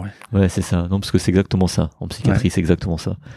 Ok, donc là, tu as ton produit, mais tu avais déjà. Donc, comment tu fais Donc, vous êtes vraiment deux à la- à- au départ. hein là, Ouais. stade-là, vous êtes deux. Exactement. Donc, c'est vous qui avez développé euh, le site, la landing page, tout le, le design qu'il y a derrière avec des templates, comme, comme tu l'as dit, Mhm, c'est ça. Hein mhm. donc, ça, tu avais cette connaissance, Thomas aussi. Donc, là, vous êtes deux, vous lancez votre produit et vous, vous faites de la c'est du bouche-oreille au début, j'imagine. Bah en fait au début c'est surtout pas grand chose. Ouais. C'est-à-dire que c'est compliqué, on sait pas par quel bout prendre euh, prendre les choses, donc euh, on fait euh, à peu près les mêmes erreurs que tout le monde. Ouais. Euh, on, comme tu le rappelais tout à l'heure, en 2014, Doctolib se lance avec euh, avec des méthodes commerciales déjà euh, très agressives au début. Il y avait mon docteur qui faisait la même chose, où ils allaient en fait dans les cabinets médicaux. Beaucoup, euh, beaucoup de commerciaux qui. voilà, parce qu'au dé- au départ, Doctolib, même aujourd'hui, hein, plus de 50% des effectifs, je crois, si je dis pas de bêtises, c'est, c'est, des commerciaux. Oui, c'est ce qu'ils donnent comme chiffre en tout cas. ouais. C'est ça. ouais. Et donc c'est euh, nous c'était un modèle qui nous ressemblait pas du tout. On était là pour aider les médecins, pour euh, leur faire gagner du temps, pas pour leur en prendre. D'accord. Donc euh, du coup euh, c'était inenvisageable. Et puis à côté de ça, en plus, euh, ni Thomas ni moi ne sommes de bons vendeurs.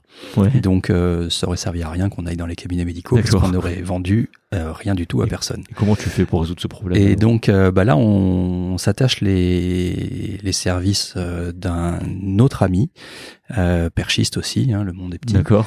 Tu vas voir que dans la boîte, il y a beaucoup de perchistes en fait. Ouais. Et lui, en fait, euh, nous rejoint euh, euh, finalement au début de l'aventure officielle, puisque il nous a rejoint juste avant d'immatriculer la boîte. D'accord. Donc finalement, il fait partie, euh, c'est le troisième cofondateur Mhm. officiel et aujourd'hui il est plus avec nous parce qu'il s'est euh, il s'est épuisé donc lui il était commercial euh, D'accord. et dans il était hyper fort dans son domaine, mais qui est un domaine qui ne collait pas avec les besoins euh, d'un service euh, en SaaS, c'est-à-dire de, de software de service. Parce qu'au début, le modèle économique, c'est quoi que vous avez pensé avec Thomas justement? C'est un, un, modèle SaaS? Ouais, c'est un modèle SaaS sur abonnement. D'accord. Où euh, on se dit, bah, il y aura peut-être effectivement plusieurs paliers, on verra, euh, mais il faut effectivement qu'on, enfin, on se dirige vers un modèle euh, d'abonnement récurrent plus qu'une licence une licence comme on peut la connaître dans les logiciels médicaux ouais. habituellement. Et au, départ, ta solution, elle est plutôt bien accueillie ou pas par les médecins, j'entends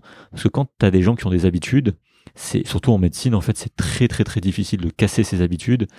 Comment est, est, en fait comment est accueillie ta proposition en fait de service au départ, qui n'est pas vraiment un produit parce que c'est voilà, comme tu l'as dit, c'est pas grand chose entre guillemets. C'est accueilli comment? T'as as de la friction à, pour rentrer euh, chez les médecins? Ouais, alors en fait, c'est justement sur l'aspect euh, quand on cherche à aller vers les médecins pour leur faire connaître la solution, euh, on se prend des portes dans la gueule Ouais. systématiquement parce Ouais. que en fait, comme tu dis, il y a une résistance au changement qui est hyper forte et donc avant de franchir, d'oser franchir un pas comme celui-là, ça, ça implique quand même des changements importants dans ton activité et une prise de risque en tant que médecin euh, qui était en tout cas jugée à l'époque euh, trop forte.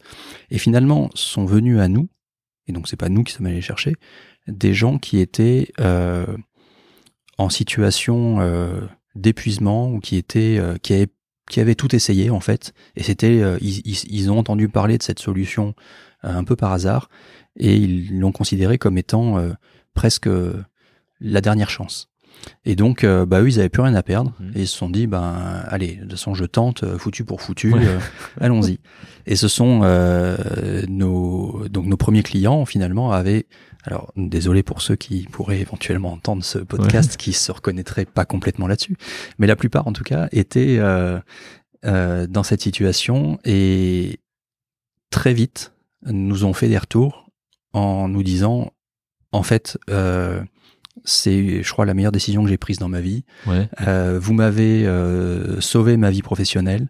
Euh, je je revis, enfin je te fais un florilège. hein. Ouais.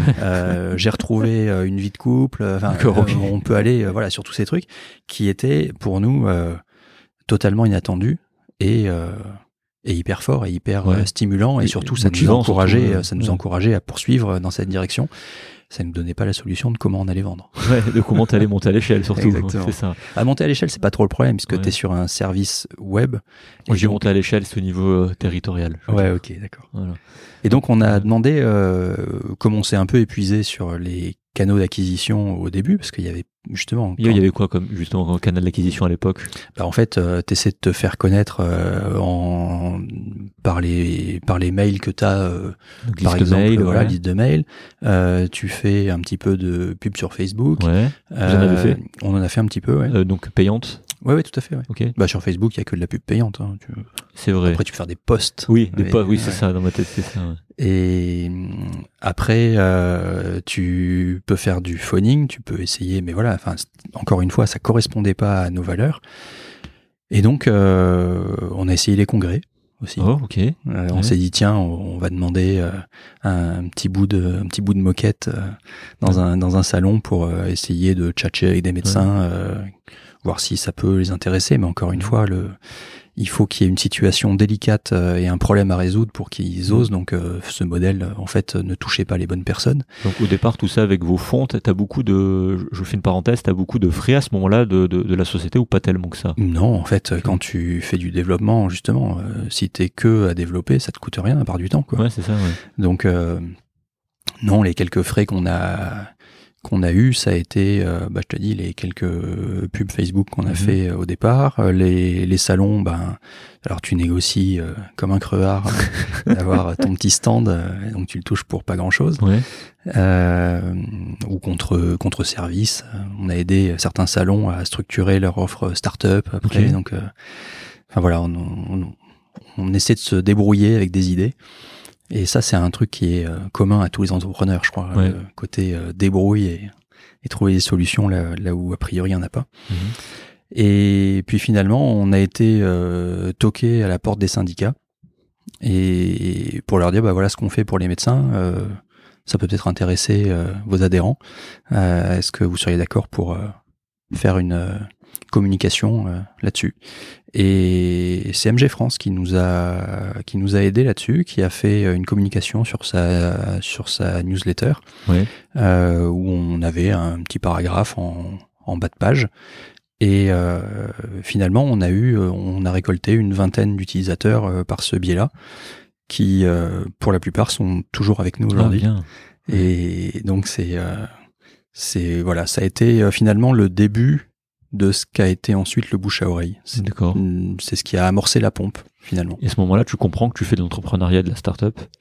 Alors oui, parce que euh, justement quand tu quand tu commences à aller vers les autres pour euh, diffuser ta solution, euh, tu es confronté à énormément de de problèmes ou d'inconnus et donc bah, il faut que tu apprennes de ceux qui sont déjà passés par là. Donc là on se tourne vers des contenus à la fois en ligne mais aussi vers des un écosystème sur Paris qui euh, s'appelle The Family qui euh, nous tend la main à ce moment-là. Ah, The Family, vous vous tendu la main à ce moment-là Oui, exactement. Belle histoire, ok. Alors pour ceux qui, je pense que oui, pour ceux qui connaissent pas The Family, ça n'existe plus aujourd'hui. Si, ça existe, encore. Ah bon Ok. Je pensais que depuis que leur activité est faible, mais ils sont pas morts. D'accord. Ils existent toujours et, ils projettent de se relancer. Alors autant pour moi, c'est depuis, enfin ça a bien pris un coup, euh, un coup de frein avec l'histoire Oussama Hamar. Alors, c'est pas de bêtises. Voilà. Exactement. Où il y a eu des problèmes, euh, enfin juridiques. Voilà, je vous laisse aller voir si ça vous intéresse. Mais c'est vrai que j'allais te demander quelles ressources bah, Pour la faire vite, pour ceux qui connaissent pas, il est parti avec la caisse. Quoi. voilà, en gros. Donc c'est bon, assez catastrophique pour, euh, pour l'image euh, de la structure. mais c'est Alors je sais pas s'il est parti avec la caisse, mais en tout cas c'est ce, que, ce qui se dit sur Internet. Donc euh, j'ai pas, pas suivi l'affaire en entier. Oui, oui, s'il l'a reconnu. Hein. Ah, ok, d'accord, ok. ok. si tu le dis. Et, euh, et donc, euh, bah, mais, par contre, c'est un, c'est un super écosystème qui a fédéré euh, autour d'eux euh, énormément de startups avec pour euh, leitmotiv, en fait, de, de fournir de, de l'apprentissage, oui. enfin, des connaissances et de partager finalement euh, les retours d'expérience. Donc euh, pour quelqu'un qui, enfin pour des gens comme nous qui avions euh, tout à apprendre sur sur la création d'un produit finalement, au-delà du, du, du, développement en lui-même. bah en fait c'était c'était une mine d'or pour nous parce qu'on avait à la fois des gens disponibles pour nous répondre face à des cas de conscience, mhm. euh, des contenus euh, qui étaient euh, développés euh, de façon profuse sur tout type de, de sujets d'entrepreneuriat. Donc, c'est normalement, je crois que ces vidéos sont encore disponibles en ligne. D'ailleurs, j'ai commencé par, par ça aussi, l'entrepreneuriat en P2. C'était justement dans les années 2010-2011. Je sais pas si, si c'était avec The Family, mais très tôt, ou, pendant mon externe de médecine ou même pré-externat, j'ai commencé à, à, regarder ce genre de vidéos ouais. sur YouTube avec euh, les coups d'état, tout ça. C'est Exactement. Les chaînes, enfin les, les, le, les, enfin pas les, je sais pas si on peut dire les programmes, mais les euh, l'enseignement à thème, je sais pas si on peut dire ça, ça, qui était donné, euh, qui était payant, je crois, pour les gens qui allaient sur place. Et puis c'était rediffusé gratuitement sur, sur YouTube. Exactement. Et oui, c'est là où j'ai aussi beaucoup beaucoup appris sur ce monde-là.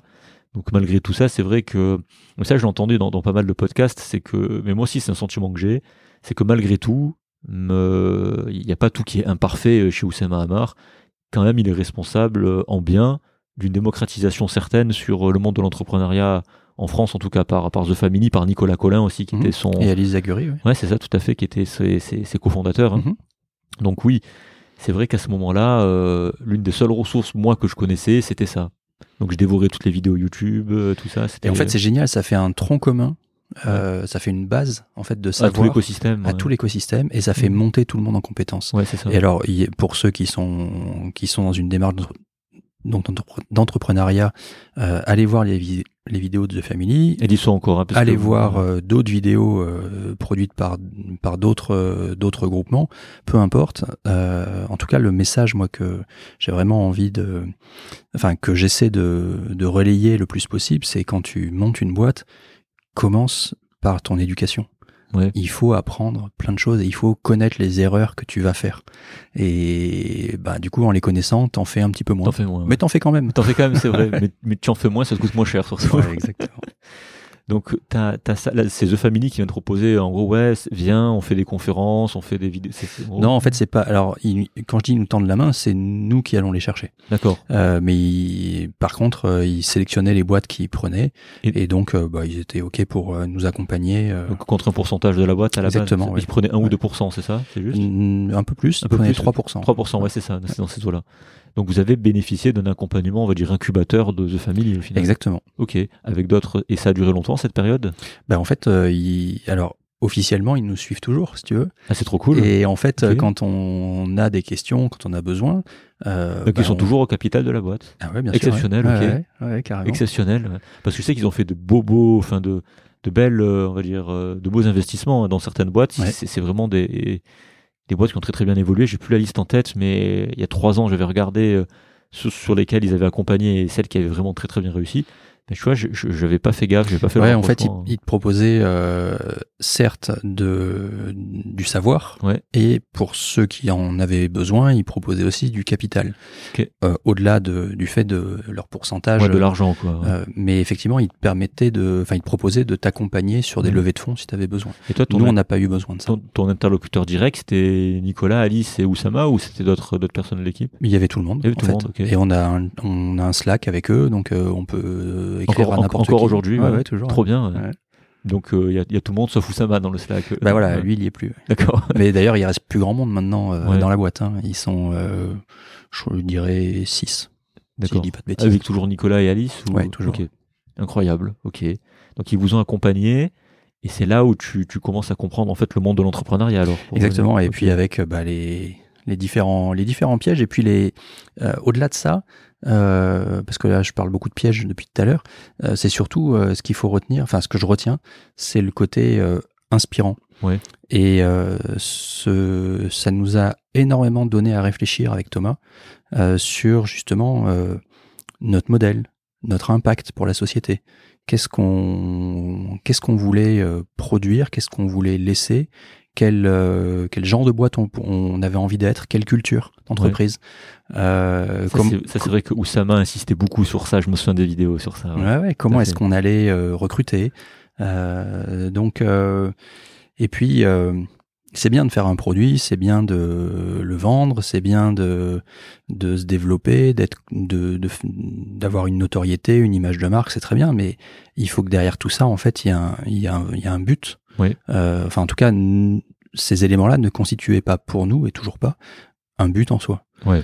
Et donc, euh, moi, le jour où j'ai décidé de déplaquer euh, et de laisser euh, tous les patients que j'avais accompagnés Ouais. jusque-là, Parce que c'était ça ma question. Comment tu vis le- le- les deux mondes? Parce qu'il y a une période où tu as vécu les deux, la médecine et Ouais. l'entrepreneuriat à côté. ouais, pendant deux ans. Co- comment tu le vis ça? Bah en fait c'est épuisant d'abord, Ouais. que- mais c'est euh, c'est un moment euh, fabuleux de ma vie. C'était hyper stimulant de se dire euh, je suis euh, dans les meilleures conditions euh, du monde pour travailler en médecine Oui. et euh, je suis en train de m'éclater à développer une solution qui va pouvoir changer la vie de tous mes confrères. Et, et ça, à l'époque, tes proches et ta femme te, te soutiennent, te comprennent?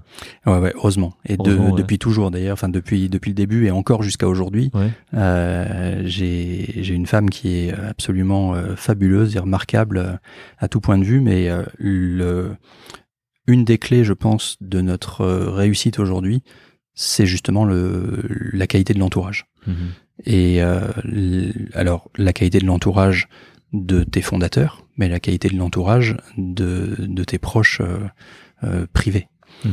Et ça, c'est, on le répétera jamais assez, c'est probablement ce qui permet de tenir quand tu es en mm, période de tempête, Oui. et pas forcément tempête euh, malveillante, mais tempête euh, parce que euh, il y a les choses, euh, les choses s'enchaînent, s'accumulent et et tu sais plus trop où donner de la tête. Ouais. Mais euh, même s'il nous est rien arrivé de grave hein, jusqu'à maintenant, mais mais voilà, il y a des phases de tempête, euh, tu Et les des- vis comme ça. Il y a des phases de pression aussi, j'imagine, Ouais, avec, ouais. avec l'entreprise. Dès le début, tu as ton, t'as ton produit qui est market fit, c'est-à-dire qui répond aux, aux besoins des médecins. C'est ce que je crois comprendre. hein, exactement. Donc, euh, au final, le temps que tu as mis à le sortir, parce que c'est vrai qu'aujourd'hui, C'est qui qui dit ça? C'est je crois que c'est le fondateur de Netflix qui dit que si, si, si tu sors un produit parfait, que c'est trop tard, un truc comme ça. Ouais. C'est ça, hein Bah, c'est pas faux. Voilà, ouais, c'est pas faux. Donc ce temps-là, quand même, t'as as permis de sortir un produit qui répond vraiment aux besoins des, des géants, hein, bah, d'après ce qu'on t'a dit. Et là, dès que t'as ça, donc tu vois que ça marche, tu vois que t'as as des clients, tu vois qu'il y a de l'argent qui rentre. Donc juste euh, parenthèse, vous avez fait une SAS, hein, donc une Ouais, société par à fait. simplifiée. Voilà, donc avec différents actionnaires pour expliquer. Avec donc trois, vous êtes trois au départ au capital, plus de familles qui viennent se greffer avec 3%. Mhm. Et après, quand tu es là, quand tu vois que ton, produit marche bien, qu'est-ce que tu te dis en fait? Moi, c'est ça qui m'intéresse, c'est que tu dis, ok, on va développer d'autres fonctionnalités, on va essayer de s'étendre, on fait les deux en même temps. Comment tu fais pour, gérer ça? Est-ce que tu prends du monde en plus? Est-ce que là, tu commences à recruter? Justement, tu me parlais de recrutement. Co- comment tu casses en fait ce plafond de verre, on va dire? C'est-à-dire, j'ai un produit qui marche, je veux le faire, euh, le, le- transmettre au plus grand nombre, le diffuser au plus grand nombre, et je veux toujours améliorer mon produit. Quand tu es là, avec cette petite équipe-là, comment tu fais? Bah, en fait, on a. euh, dès le début, on a énormément d'idées à mettre en œuvre. Ouais. Et donc, euh, là, effectivement, on parlait d'une V1 qui était euh, vraiment le, le strict minimum vital. Euh, pour le mettre dans les mains des médecins, il fallait que ce minimum vital il soit hyper robuste. Donc, on a mis beaucoup d'énergie là-dessus, mais ça veut dire que derrière, une fois qu'on commence à le diffuser auprès des médecins, on a encore une batterie d'idées euh, plein les cartons. Et donc euh, là-dessus, effectivement, on sait qu'on aura de quoi faire pour euh, plusieurs années. Et se pose la question de, comme tu le dis, qu'est-ce qu'on fait? Comment on y va?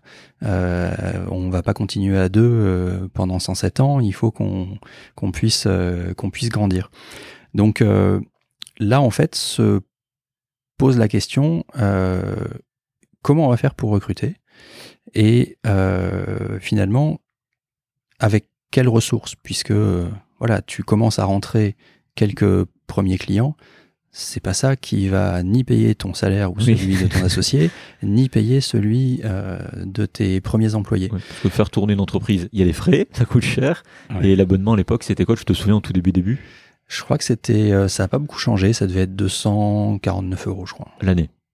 Le mois Le mois, ok, Ouais. le mois, ok. Ouais. Et t'avais des réductions à l'année T'avais fait comme les. Non, Pas du tout. Pas du tout. Pas du tout non non Ok. Et donc du coup, euh, et alors pour euh, pour dire ça n'a pas beaucoup changé, euh, le, le prix a bougé euh, un petit peu à la baisse, euh, puis il est remonté euh, un peu plus haut, et aujourd'hui en fait on est sur euh, sur un abonnement qui est aux alentours de 300 euros quand tu débutes Ok. avec nous, parce qu'on a compris en fait, euh, contrairement à, à tous les opérateurs télécoms par exemple, qui ou les opérateurs de de de télé ou de vidéo qui te font euh, des prix d'appel pour te faire venir Mhm. et puis euh, c'est valable que pendant 12 mois Ouais. et après tu payes plein pot. Nous on a choisi de faire l'inverse. on fait venir les gens Prime de fidélité. en fait euh, bah, au tarif euh, Ouais, qu'on c'est estime euh, juste. Ouais. Mais par contre, plus les confrères euh, restent avec nous, plus ils bénéficient d'un tarif avantageux qui les ramène finalement. Donc je te disais, on commence à 300 et au fil du temps, en fait, tu retombes sur les fameux 249 euros du début. Ouais. Donc voilà, ça n'a pas beaucoup changé là-dessus.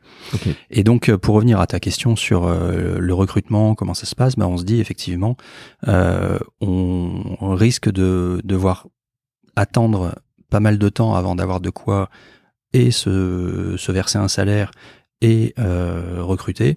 Donc, on commence euh, une toute première phase qui auprès des proches où on va finalement euh, lever du love money, hein, c'est l'argent que les proches acceptent de perdre définitivement. Ouais. Et il faut que ce soit très clair avec eux, vous ne le reverrez jamais, à moins exceptionnellement euh, si ça marche. Ouais. Mais voilà, c'est vraiment le discours qu'on tient à l'époque.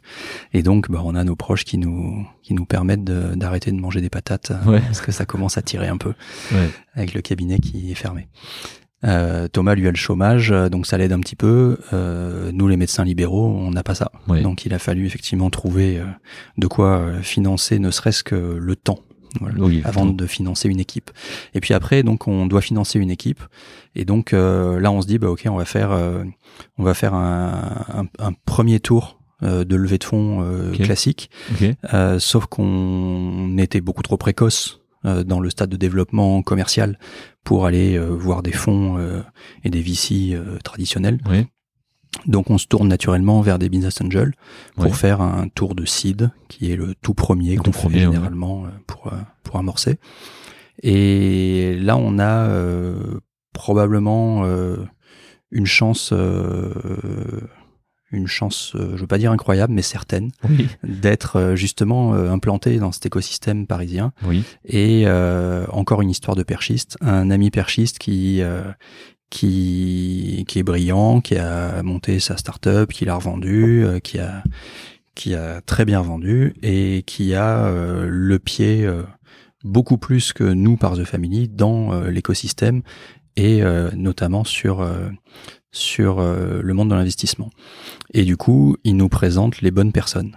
Et donc ça, c'est le, le le petit truc en plus qui fait que du coup, on se retrouve à aller pitcher devant des gens qui Ouais. sont euh, à la fois bienveillants évidemment Mhm. et qui ne sont pas dans une recherche financière, mais qui cherchent avant tout le sens de l'investissement qu'ils sont en train de faire. Donc là, tu lèves du dilutif. Donc les gens rentrent au capital. Ils rentrent au capital, exactement. Euh, donc là, on lève 500 000 euros. Bien pour les, pour les- En quelle année? 2017, je crois. Ok. Ouais, ouais. 16 ou 17. je sais C'est bien pour un 16, site. Ouais. Et du coup, euh, bah, on se retrouve avec des gens qui sont euh, hyper smart, qui euh, ne nous demandent euh, rien de particulier. Donc il y a quand même 4 ans avant la première levée pour le démarrage, hein, entre 2013 et 2017, c'est ça Il y a. Ah oui, pour arriver à Ouais, la première levée. Oui, oui, si tu veux. Ouais. Ouais, non, c'est pour donner une, une timeline pour les gens. Ouais. Et, euh, et donc on se retrouve avec des gens qui finalement nous nous incitent euh, à réussir, Oui. mais à réussir pour nous. Ouais. Et, euh, et en fait, ils nous demandent ni reporting, ni conseil d'administration, ni rien du tout.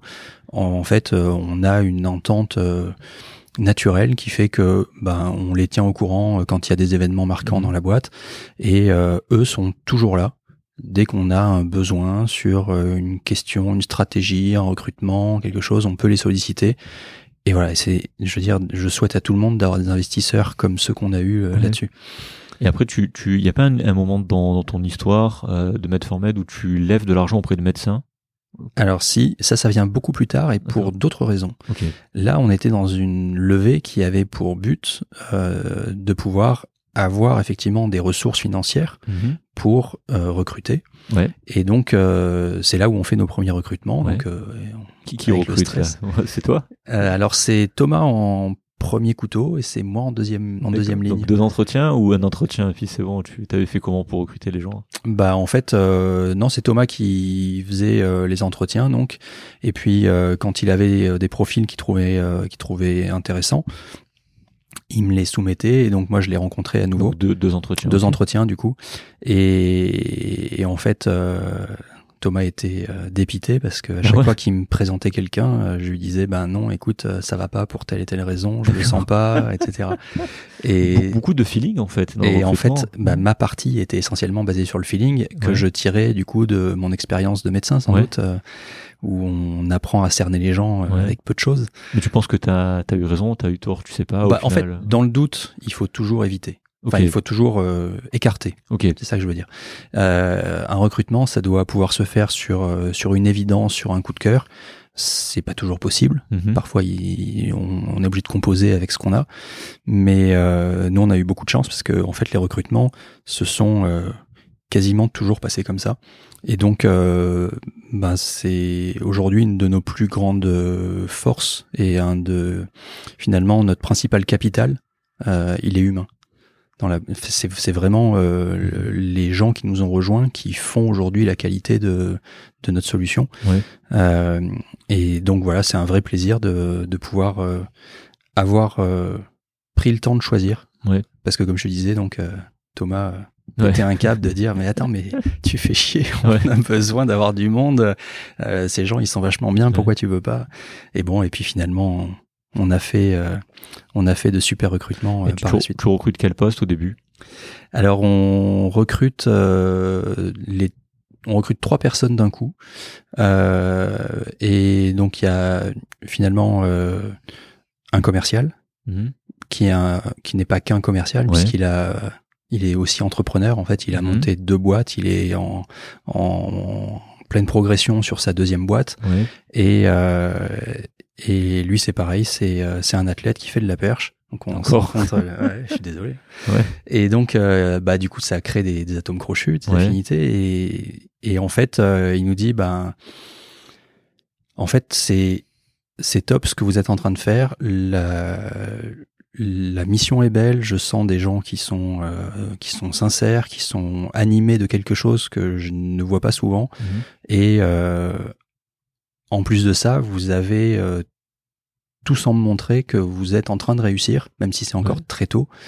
Et, euh, et moi, dit-il, euh, en tant qu'entrepreneur, c'est exactement ce que je cherche à accomplir. Ouais.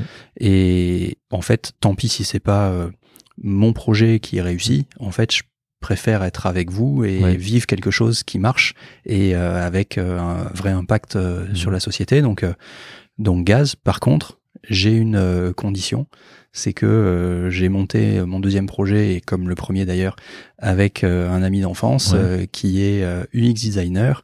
Euh, et Prenez-le, donc, euh, ça. si je viens, c'est avec lui. Donc Ouais. du coup, on n'avait pas forcément prévu ni budgété d'avoir un UX designer tout de suite. poser comme question le budget. Ouais. Et sauf qu'en fait, ben c'est probablement euh, le poste, enfin c'est un des, de toute façon tous les postes sont importants, mais celui-ci on l'avait clairement sous-estimé. Parce que con- concrètement, avec 500 000, le budget, tu, tu, tu fais quoi? Parce que ça, c'est une question que j'ai jamais posée, c'est vrai. Avec 500 000, quand tu as 500 000 à investir pour ton entreprise, pour ta croissance, Ouais. t'as quoi comme marge de manœuvre avec ça? En fait, t'as pas grand-chose. Ouais. Euh, ça dépend. Donc je te dis, nous on a T'as quoi? T'as un an de salaire, deux ans de salaire? T'as comment? Non un an de salaire à peu près c'est 100 000 pour faire euh, simple. Ok. Donc euh, du coup euh, tu peux avoir euh, cinq personnes ouais. sur un an. Ouais. Ou alors un petit peu moins sur un peu plus longtemps. Ouais. Bon voilà, donc euh, c'est un équilibre à trouver. Nous on s'est dit on préfère avoir trois personnes sur 18 mois, Ouais. sécuriser 18 mois, Ouais. En sachant que d'ici 18 mois il faut qu'on arrive Faut aussi. relever euh, ou avoir des, du, du chiffre qui rentre. Ouais, ou- alors on, on espérait ne, ne pas avoir à relever, euh, c'est ce qui s'est produit, on n'a pas eu besoin de relever. Bravo. ok. Mais euh, effectivement, on, on avait envie de garder une certaine forme d'indépendance et on sentait que d'aller vers les fonds, ça, ris- ça risquait d'être compliqué. Donc tu atteins un seuil de rentabilité pour pas le lever?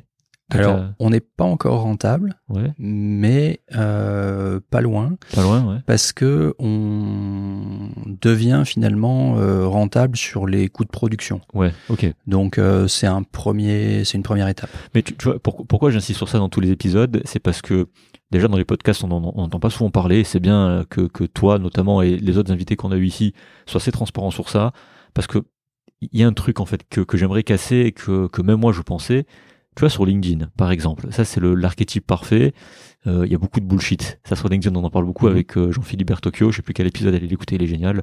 Et puis, euh, t'as l'impression que faire de la tech, ça- enfin, on sait que ça coûte cher, c'est de faire de la tech, faire un projet digital ou un projet tech, mais je pense qu'on se rend pas bien compte tant qu'on n'a pas, quand on n'y a pas été exposé. Alors Clément, mon associé, on y a été exposé en 2016-2017 avec un autre projet dont on avait parlé euh, en off euh, la, semaine dernière au séminaire par rapport à l'immobilier. Et justement, c'est bien que tu dis ça parce que en vrai, être euh, rentable dans, dans la tech et le digital, ça, reste dur. Et toutes les entreprises que vous voyez sur LinkedIn, tous les succès qu'on veut vous afficher, alors les gens, j'insiste, veulent, bien vous montrer ce qu'ils ont envie de vous montrer. Ça, c'est très important. Ben, en fait, c'est pas parce que vous avez levé euh, 10 millions, 20 millions, 30 millions que euh, votre boîte est, est forcément rentable. Je pense qu'il faut distinguer ces deux choses, la rentabilité d'une boîte, la manière dont elle fonctionne, qu'est-ce que tu apportes. La rentabilité, c'est bien. Enfin, moi, je suis. Alors, je sais pas, peut- peut-être toi, c'est pas le cas, mais avoir une boîte qui est, quand c'est possible, qui est, qui est flat, tant mieux. Au moins, tu sais qu'elle tourne, qu'il n'y aura pas de pression à avoir des fonds, tout ça, à faire entrer des gens. Moi, c'est un truc auquel on s'attache énormément avec Clément. En tout cas, ça, c'est, on, on fait tout pour ça. Il y a des domaines comme la tech où c'est dur, c'est très difficile, et c'est ça que je veux mettre en exergue, c'est que c'est dur, en fait. Et par ton parcours, là, par, par le, le- le- ce que tu as commencé à nous dire, c'est que oui, ça prend du temps, malgré les clients, malgré que les gens soient contents. Derrière, il y a du travail, et, euh, et c'est dur, quoi. Et je sais pas comment toi tu l'as vécu, toi ça te dérangeait pas, apparemment? non, si. Bah, euh, alors, moi, j'ai une, euh, j'ai une résistance euh, assez forte à la pression financière. Ouais. Je suis pas tellement impacté ou euh, je suis pas euh, démobilisé ou, ou même figé comme certains Ouais. peuvent l'être. Par contre, mon associé Thomas, lui, avait cette responsabilité Ouais. dans notre binôme et donc forcément prenait beaucoup plus la pression euh, Ouais. là-dessus. C'est pour ça que c'est lui qui gère les finances, c'est ça? Exactement. En fait, on s'est réparti les tâches. On est hyper complémentaires. Moi, j'aime dire qu'on est euh, deux demi-entrepreneurs. Euh, que en fait, tout seul, on n'aurait jamais réussi à monter une boîte. On n'aurait pas eu les compétences, euh, enfin l'éventail des compétences nécessaires. Mais par contre, il se trouve que à deux, et c'est pour ça qu'il faut parfois être trois, euh, on arrive à mutualiser euh, les compétences et à Mhm. finalement créer euh, un espèce d'organisme euh, complet Ouais. avec les ressources de chacun. Mais c'est sûr que dans la tech, en fait, ce qui coûte cher, c'est l'humain. Oui, tout à fait. Et parce qu'on recrute des gens qui sont des gens qui ont un haut niveau. Ouais. Et donc, bah forcément. Mais ju- ju- juste- justement, dans, dans, dans le. Désolé, je te fais que de couper, mais dans le, dans, dans le. Ça, c'est une question que je me pose et que, que, j'ai jamais encore posée dans, dans, tous ces épisodes. C'est que à quel moment tu mets une barrière? C'est-à-dire que tu vas recruter des gens pour croître, pour faire, euh, pour améliorer ton produit, mais du coup, ça retarde entre guillemets ta, ta rentabilité, donc ça te crée des charges en plus. Donc peut-être une pression financière en plus. Où tu mets la barrière de dire euh, comment tu jongles entre ça, entre le fait de parce que ça s'appelle le coût marginal. Tu recrutes quelqu'un, il, il te coûte, puis tu as besoin de plus pour être, on va dire, à l'équilibre. Comment tu gères ça en fait? Bah, en fait, je, commencerai déjà par dire qu'il n'y a pas une solution euh, Ouais. particulière, une solution miracle. Nous, on a choisi euh, un mode de fonctionnement. Euh, c'est celui qui faisait le plus de sens pour nous, Ouais. à savoir effectivement de d'essayer d'atteindre l'équilibre et de le dépasser pour pouvoir dégager une marge de manœuvre Mhm. sans se mettre à risque sur un- une prochaine embauche. D'accord. Et donc, euh, en fait, on a navigué comme ça, euh, et on continue d'ailleurs de naviguer, euh, sur cette ligne de crête où finalement on flirte avec la rentabilité. On est, Ouais. alors maintenant, on est quand même beaucoup plus souvent euh, au-dessus de la rentabilité Ouais. qu'en dessous, mais euh, depuis, euh, depuis, on va dire, euh, trois, trois ans, Ouais. on a tendance finalement à passer euh, à peine au-dessus. On s'autorise une embauche, du Ouais. coup on repasse en dessous, puis jusqu'à remonter un peu au-dessus, et ainsi de suite. Et donc globalement, aujourd'hui, on arrive à, à encaisser à peu près trois embauches par an. Ok. Mais concrètement, ça, cette manière de, de, de jouer, on va dire, avec, avec la ligne, Ouais. c'est. Ça, ça j'ai pas la réponse. Je, je te la- je te pose la question si tu connais. Par rapport, je sais pas moi, des, à des futurs investisseurs extérieurs, tout ça, ça c'est considéré comme étant, on va dire, dangereux, comme étant normal pour une boîte de la tech, comment, ou comme étant exceptionnel, d'être de pouvoir jouer justement avec ces niveaux-là, comment comment c'est perçu dans non, le en fait, c'est hyper rare. Enfin, c'est hyper rare. J'ai l'impression de me lancer des fleurs. Ouais. Euh, c'est ce que j'ai l'impression que j'ai en fait. Non, non, c'est c'est pas commun, on va dire. Oui, c'est l'impression que j'ai. ouais. C'est pas commun. Euh, généralement, en fait, euh, les boîtes sont en retard de phase. Ouais. Et donc, c'est pour ça que euh, la plupart des boîtes lèvent Ouais. et continuent de lever euh, parce que, en fait, euh, il y a toujours pas assez de rentrée pour assumer l'étape d'après.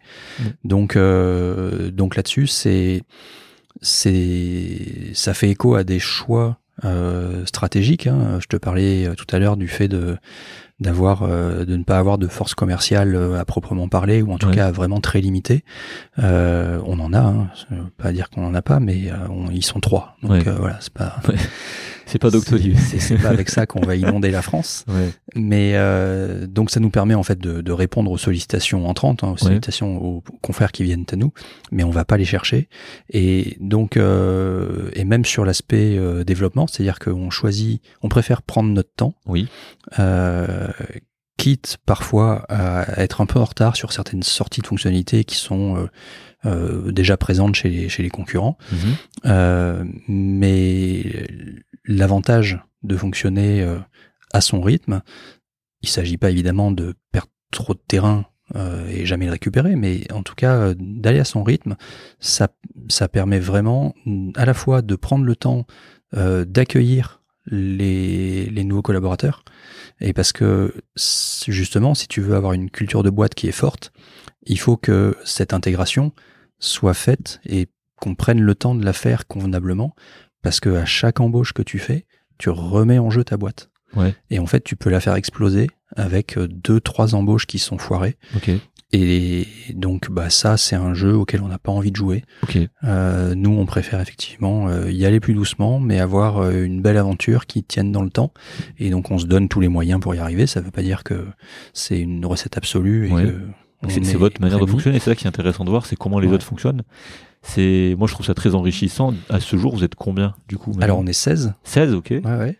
et c'est en tout cas beaucoup plus sain, je trouve, Ouais. euh, comme façon de gérer. Ça ressemble un petit peu à, à, des, à une gestion euh, euh, patrimoniale, une gestion privée, hein, où tu vas euh, décider de, de faire, euh, euh, d'évaluer ton risque. Oui. Et donc euh, finalement, euh, bah, une- le recrutement fait partie de la prise de risque et c'est un- une prise de risque euh, importante pour euh, pour une société.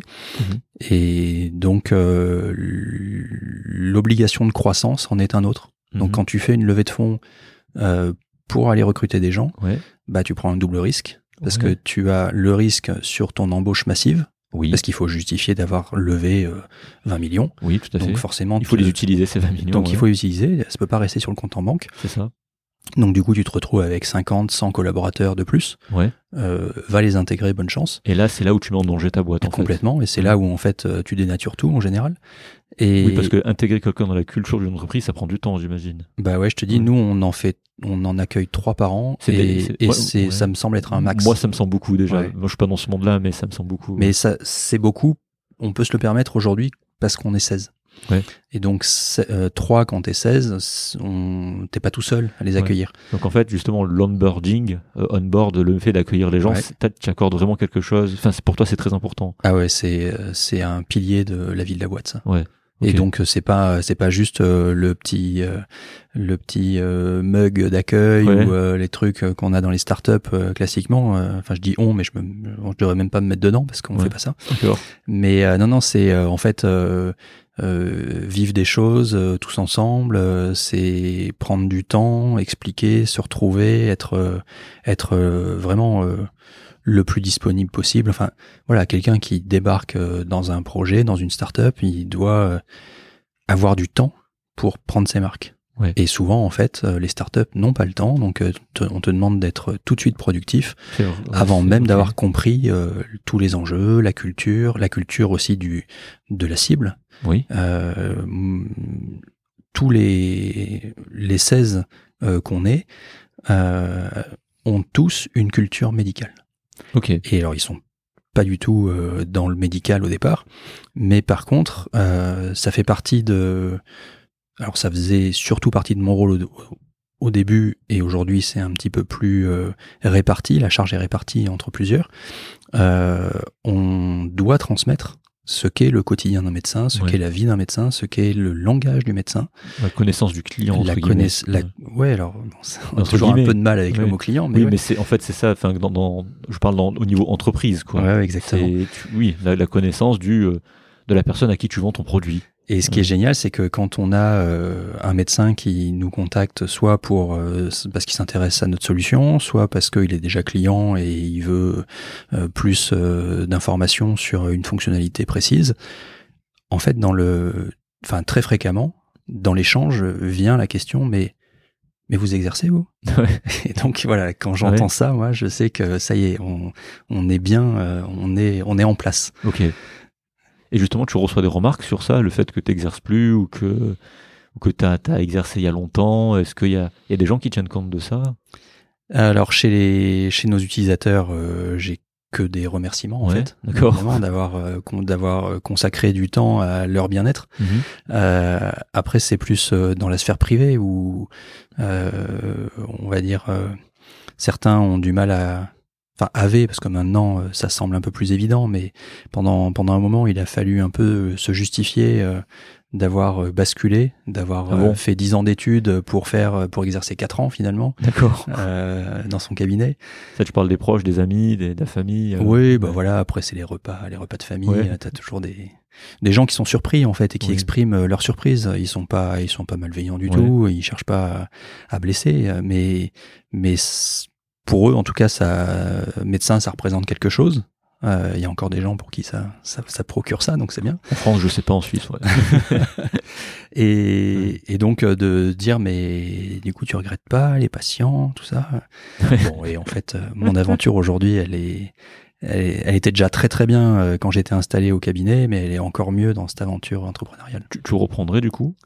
Bah plus maintenant, non. Plus je maintenant. pense que euh, en fait, je vois le chemin euh, qui est tracé devant nous. Ouais. Euh, J'ai du mal à imaginer en fait euh, une, une voie alternative qui me ramènerait à la pratique. Ouais, d'accord. Mais c'était, enfin, si ça devait arriver, j'en serais pas malheureux du tout. Ouais. Mais c'est tellement, c'est tellement fort et tellement riche euh, ce que ce que je vis dans cette aventure que. Ouais. Mais au final, par rapport à- au tout début, quand tu me disais je voulais être médecin, bon, tu l'es, Ouais. t'es médecin. Et par rapport à la vision que tu avais au début, euh, c'est là maintenant, t'es- tu dis quoi quand t'es médecin entrepreneur, entrepreneur? Bah, tu vois, au début, je me suis présenté en disant que j'étais médecin et surtout entrepreneur. Ouais. Et, Et, du coup, et non, bah, en fait, euh, ça dépend à qui je parle. d'accord. Et en fait, aujourd'hui, je me vis euh, comme un entrepreneur. Ouais. Euh, à ma fille, je lui dis que je suis entrepreneur. À quel age elle a? Non, non, elle est grande, elle a 15 grande. ans. Ok, oui. Mais enfin, je lui dis déjà depuis quelques années, ou Ouais. pour quand elle rentre en sixième, qu'est-ce que je dis, papa, sur la profession? Ouais. Je suis entrepreneur. Ok, elle comprend ce que tu fais. Non. Non. En fait, elle comprend de loin, mais Ouais. c'est un peu ésotérique et euh, elle me dit euh, c'est chiant papa parce que je sais jamais quoi dire. mais comme tous les comme tous les enfants, je crois. Ouais. Du coup, je fais un gros, euh, un gros rewind en, en arrière. T'arrives, euh, tu lèves, tu lèves des fonds, t'as pas besoin de relever de fonds, comme t'as dit, donc tu continues le développement de ta boîte, tu recrutes des gens. Et à ce moment-là, t'as déjà une forte culture d'entreprise, de ce que, de ce que j'ai compris.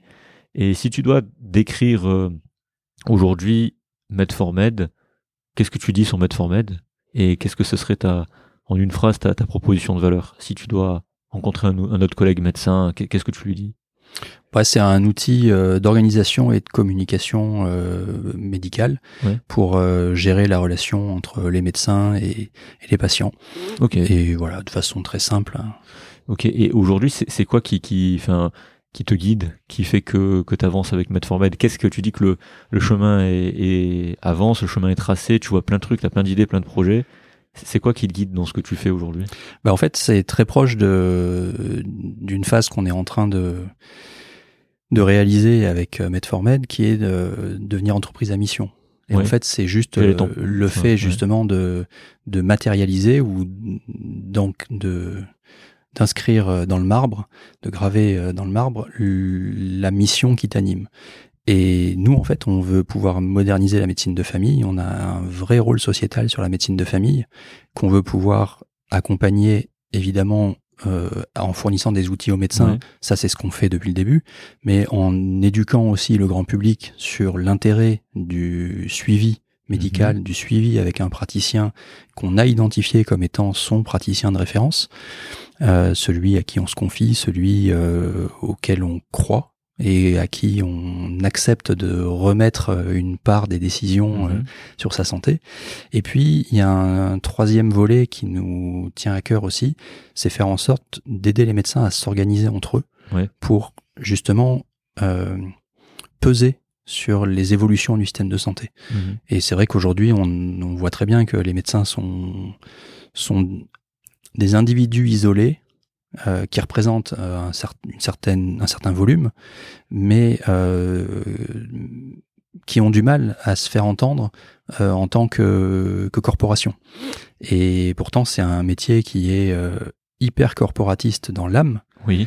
et pour autant, euh, ça débouche sur assez peu de choses concrètement. Oui. Et donc, on a envie, nous, de pouvoir euh, aider à notre échelle à faire en sorte que euh, émanent du terrain Mhm. des pistes de solutions, des pistes. euh, Sur ce point-là, on se rejoint avec Clément. voilà. ouais. et donc, euh, bon, c'est un, ça fait partie des, des choses du coup qui nous animent et qu'on a envie de défendre. Je comprends c'est très bien. Pour ça que Ouais.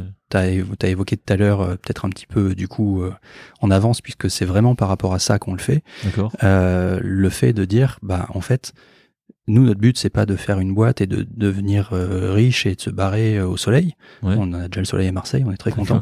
c'est euh, en fait de créer quelque chose qui va changer la vie des médecins et leur permettre finalement d'être euh, partie prenante de cette aventure Mhm. et donc de monter à bord.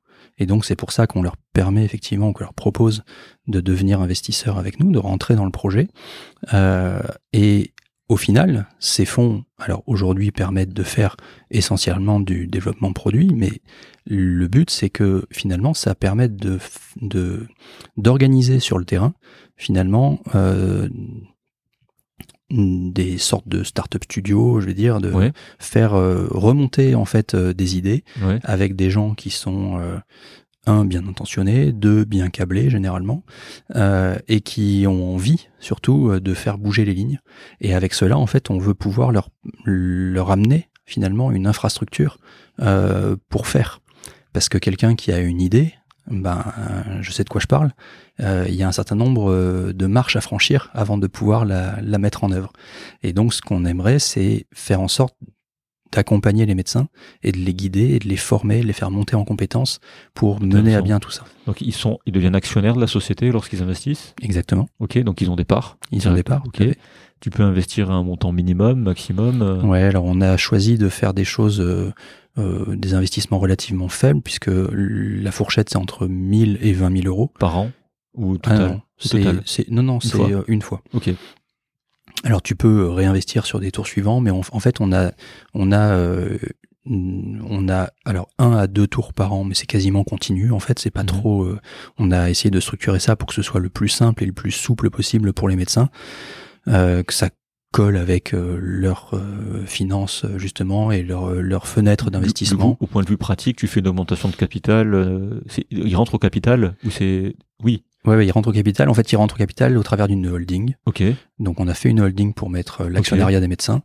Euh, c'est moi qui la dirige, cette Mhm. holding, pour que justement ils soient en contact direct avec le porteur de projet. Ça, c'est Mhm. hyper important.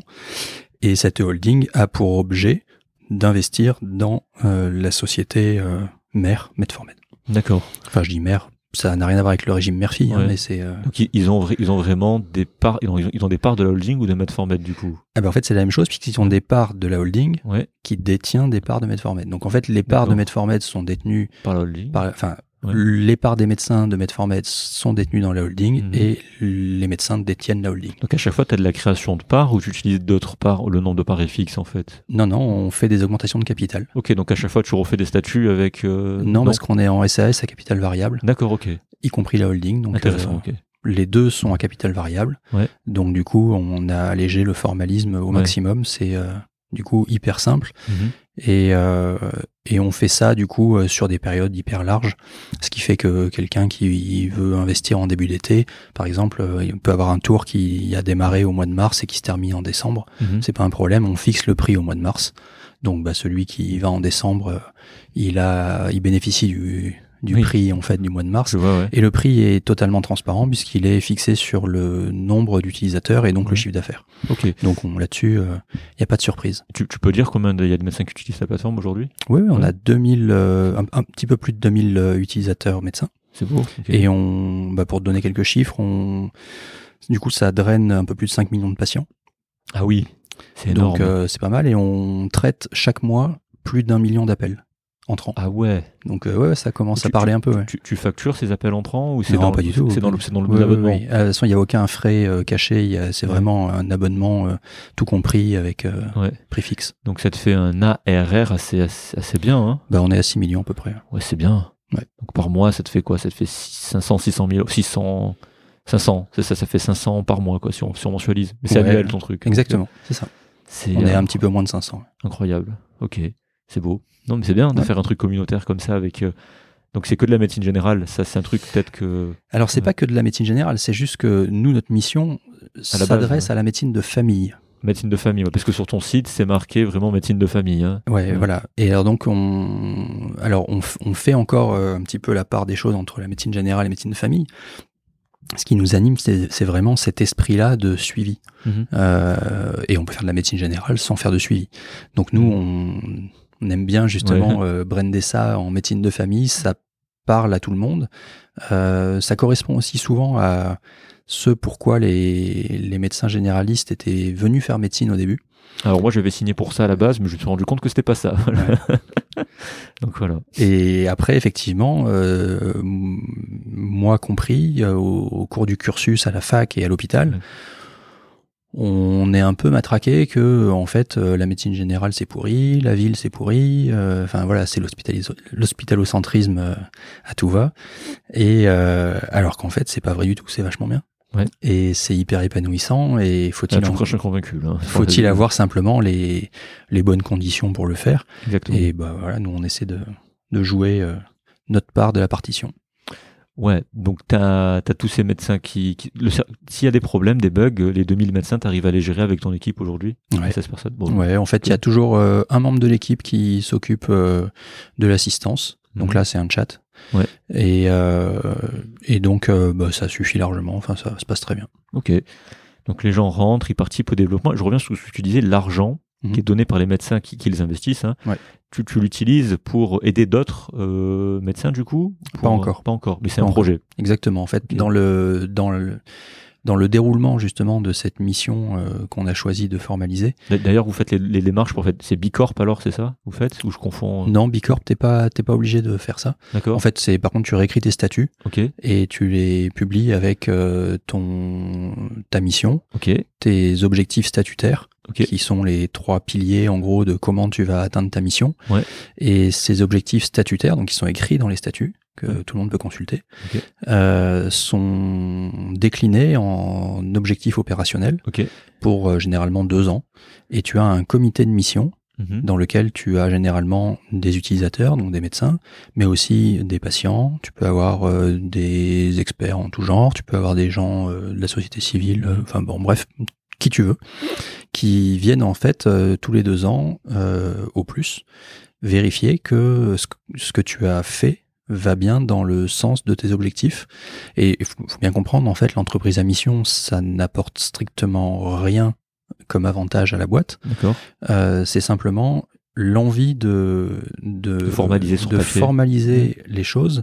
Alors pour ceux qui, qui lèvent des fonds auprès, euh, auprès d'investisseurs, ça peut être intéressant à savoir. C'est aussi une façon de borner son projet Mhm. pour éviter d'être euh, contraint de pivoter euh, que sur des questions purement Ouais. financières. C'était une de mes questions. Est-ce que vous avez dû pivoter avec Medformed Non, jamais. Bon, ben, En fait, le point, enfin, l'idée de départ est toujours la même. Ouais. Et en fait, plus ça va, plus ça nous conforte dans notre idée de départ. Et d'un autre côté, j'ai envie de te dire que c'est assez normal puisque euh, j'étais au cœur du problème en étant euh, médecin installé. Donc, euh, ça aurait été dommage que je me plante dans le diagnostic euh, Ouais. initial. mais tu t'es pas planté du coup. non, non, c'est pas planté. Ouais. Donc aujourd'hui, Medformed est, est financé bah, par les revenus des, des, des- des médecins que vous avez. Ouais, comme je te disais, on est à l'équilibre et on est même euh, bénéficiaire aujourd'hui. Donc, euh, C'est beau. ouais. jusqu'à la prochaine embauche. Donc, euh, on va faire le petit peu le yo-yo sur cette ligne de crête. ça, ouais, exactement. Euh, ça te prend du temps. Ça Medformed. prend du temps. Ouais. Bah, ça me prend toute ma vie, oui. Ouais. Mais je veux dire, ça te prend du temps. euh, 7-7, euh, 24-24. Comment t'arrives à décrocher ou t'es tout le temps, euh, tout le temps en train de, de un devoir de réponse en cas de problème. Comment tu gères ton temps par rapport Alors, à ça? C'est ça va mieux entre guillemets si toutefois on considère que ça, que ça pouvait aller mal, euh, ce qui est pas mon cas. Mais euh, c'est un peu plus light en tout cas que ça n'a été pendant des années, Ouais. euh, où effectivement, bah tu sais, on a été sélectionné euh, sur le concours en médecine euh, pour avoir une capacité de travail importante. Oui. Donc là-dessus, euh, j'ai répondu euh, au rendez-vous. Et donc oui, euh, le temps de travail, il a été euh, phénoménal.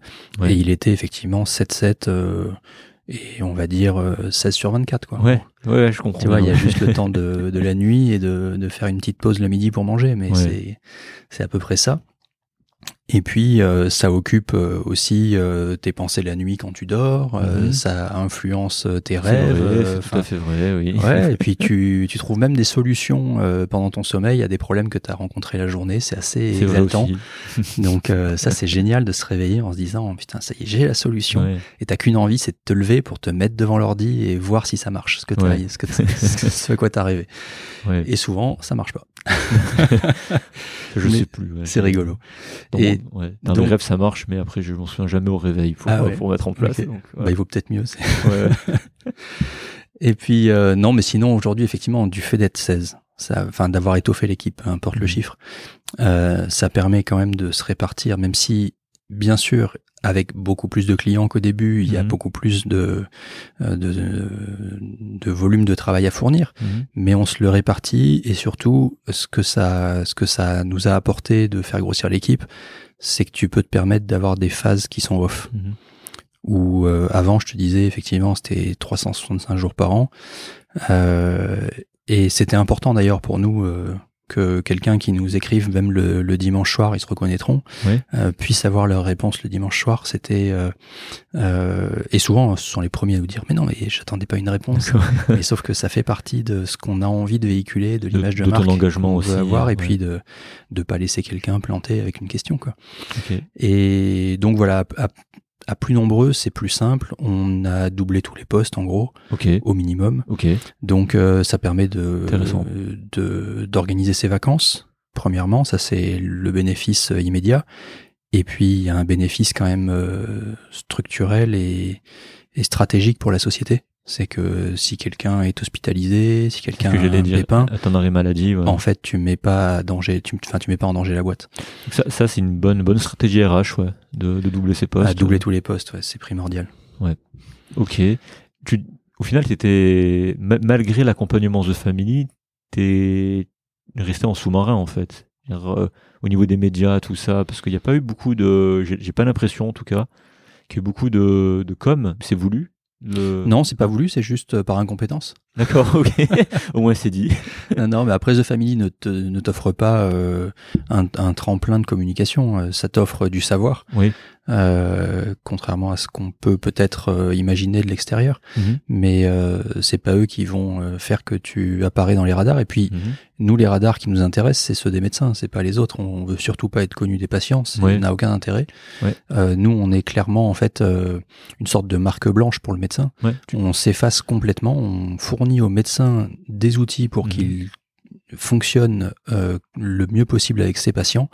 Et l'objectif, c'est que le patient ait l'impression d'être en direct avec son médecin, pas de passer par une plateforme. Donc, tu t'adresses aux, aux professionnels, en fait. Donc, c'est- Exclusivement, C'est du oui. B2B, quoi. Ah, C'est- complètement. Qu'est-ce que tu dis euh, par rapport à la concurrence? Parce qu'il n'y a pas que Doctolib. Si tu devrais, euh, autour d'une table, enfin, te positionner par rapport à la concurrence et euh, sortir, en sortir une plus-value, qu'est-ce que, qu'est-ce que tu dirais? Bah, en fait, on, par, la concurrence, c'est essentiellement attaché à la question du rendez-vous. Ouais. Euh, nous, on s'est intéressé à la question de la communication Mhm. euh, entre le médecin et le patient. Et la communication, enfin, le rendez-vous en fait partie. Mais pour nous, c'était euh, beaucoup trop restrictif de s'attacher à ça. Alors c'est un vrai problème auquel il fallait trouver des solutions. Donc euh, le rendez-vous en ligne, notamment, est une solution. Le télésécrétariat, tu en parlais, en est une autre. Bon, nous, on a choisi de, de prendre euh, ce problème euh, dans sa globalité. Et finalement, le... Moi, je pense qu'on a le, le produit idéal pour, euh, pour, un, mé- pour un médecin généraliste, pour un médecin de famille. Ouais. Donc euh, là où les autres, en fait, euh, vont avoir tout un tas d'inconvénients, et je pense à toutes les plateformes qui finalement bah, euh, mettent les médecins les uns face aux autres Mhm. euh, dans une stratégie de place de marché. Ouais. Je veux dire, la, la santé n'est évidemment pas un marché euh, Ouais. de ce plan-là en tout Ouais. cas, et enfin doit pas être considéré comme tel par les patients. Et on est en train de de faire vriller le système avec euh, de la consommation de soins. Ouais. Et ça, nous, ça nous, ça nous rend fou, quoi. Hashtag permanence de soins. Ouais, ouais, mais ça nous rend fou de, Ouais. de voir en fait cette, cette dérive euh, qu'a créé les plateformes euh, au sens large, pas que les plateformes de santé. Mhm. Euh, je suis aussi client Amazon euh, et je me rends compte que effectivement c'est pratique d'avoir un truc tout de suite. Ça pousse à la Mm. consommation, tu penses?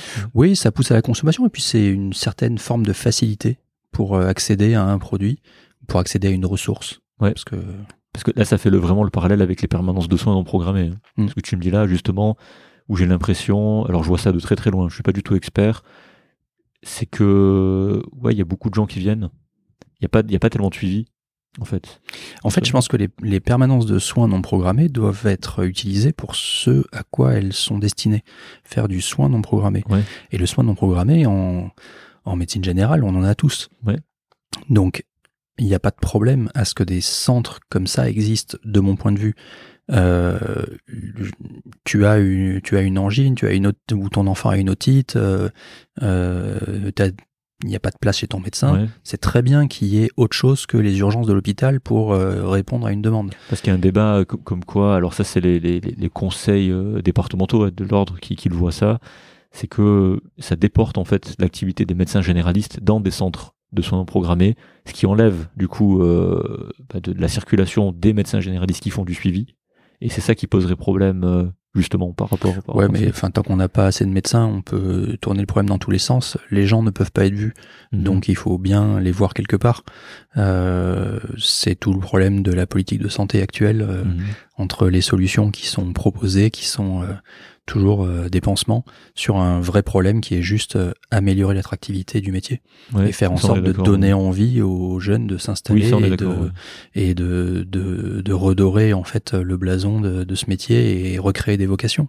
Tant qu'on n'aura pas euh, pris le, la mesure de, de ce défi-là, euh, j'ai bien peur que n'importe quelle solution soit critiquable et sans trop d'effet. Ouais. Non, mais c'est c'est ça qui est critiqué. C'est que, mais en, même temps, ça se comprend. Hein. En permanence de soins non programmés, tu as des médecins qui gagnent mieux, faut dire ce qui est, comparé à un suivi normal en médecine générale. Et donc, comme tu dis, c'est que il y a un problème. Si tu, si des médecins font ça et de plus en plus, c'est qu'à la base, dans l'exercice de base, il y a un problème d'attractivité. Exactement. C'est ça. Et ça, c'est toujours pas réglé. Et ça fait, c'est vrai que moi j'ai été sensibilisé à ce problème que très récemment, hein, tu sais, mais quand tu remontes euh, dans, dans l'historique en fait des revendications, c'est vrai que ça fait euh, quoi, ça fait 20 ans qu'on en parle. J'ai l'impression d'avoir toujours connu ça. Ouais, donc c'est ça, ouais. Donc c'est assez impressionnant de voir que rien n'a été fait. Si tant est-ce qu'on puisse faire quelque chose, je, je ne sais pas. Donc c'est. Euh, en tout cas, oui, c'est. Ah bah, à mon sens, euh, la solution, elle est hyper simple. Hein.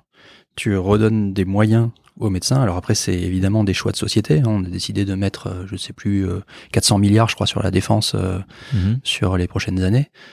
Bon, euh, c'est important de se défendre. On n'a pas envie d'être en guerre, c'est sûr. Est-ce que 400 euh, milliards, c'est l'enveloppe euh, juste quand on donne aussi peu à la santé en termes d'évolution budgétaire ou à l'éducation? Enfin, on peut reprendre en fait, je veux dire les les la sécurité, hein, les, fondamentaux de ce qui fait de nous une société, en tout cas de ce qui fait de la société française. Euh, on décide de s'asseoir dessus euh, gentiment et de piétiner tout ça. Mhm. Hum, je pense que, à part d'avoir un sursaut euh, politique qui se dit on est en train de faire fausse route et en fait il faut remettre les fondamentaux et les éléments dans l'ordre, mhm. ben j'ai bien peur que on, y, on, pédale dans la semoule. en parlant, en parlant d'écosystème et de société, toi qui as été dans cet écosystème via The Family, il y a, il 10 ans à peu près. Comment tu compares l'écosystème entre il y a 10 ans et aujourd'hui, quand versus quand tu as commencé? Bah, je, après, moi, je suis pas euh, non plus euh, quelqu'un qui est hyper présent dans l'écosystème euh, startup, puisque mhm. c'est celui-là dont tu parles. Hein. J'ai une expérience à titre individuel qui est tu prenais le, le, terme de sous-marin tout à l'heure pour parler de notre positionnement sur le marché. Euh, J'ai un peu le même dans le dans l'écosystème. Je suis pas du tout euh, réseautage euh, ouais. et euh, aller euh, faire tous les tous les meet-up, etc. Ouais. Maintenant, j'ai quand même l'impression qu'il existe de plus en plus de choses dans beaucoup de grosses villes en France. Oui. Là où avant c'était essentiellement parisien. C'est vrai. Donc là-dessus, il y a il y a un vrai il y a un vrai plus, il y a un vrai mieux où l'offre d'accompagnement quand tu veux monter une startup, c'est quand même considérablement étoffé. Oui, je pense aussi que les contenus disponibles en ligne ah sont, explosé, sont considérables.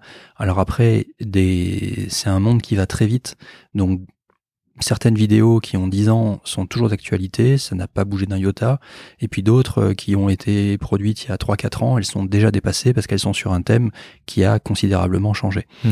Euh, ce qui a été, euh, j'ai un exemple, enfin la thématique la plus, la plus, qui illustre le mieux ce changement, c'est euh, les à une époque il y avait des techniques de growth hacking qui permettaient en fait d'essayer de de faire exploser euh, l'adhésion à ton produit ou la façon de te faire connaître ou ça.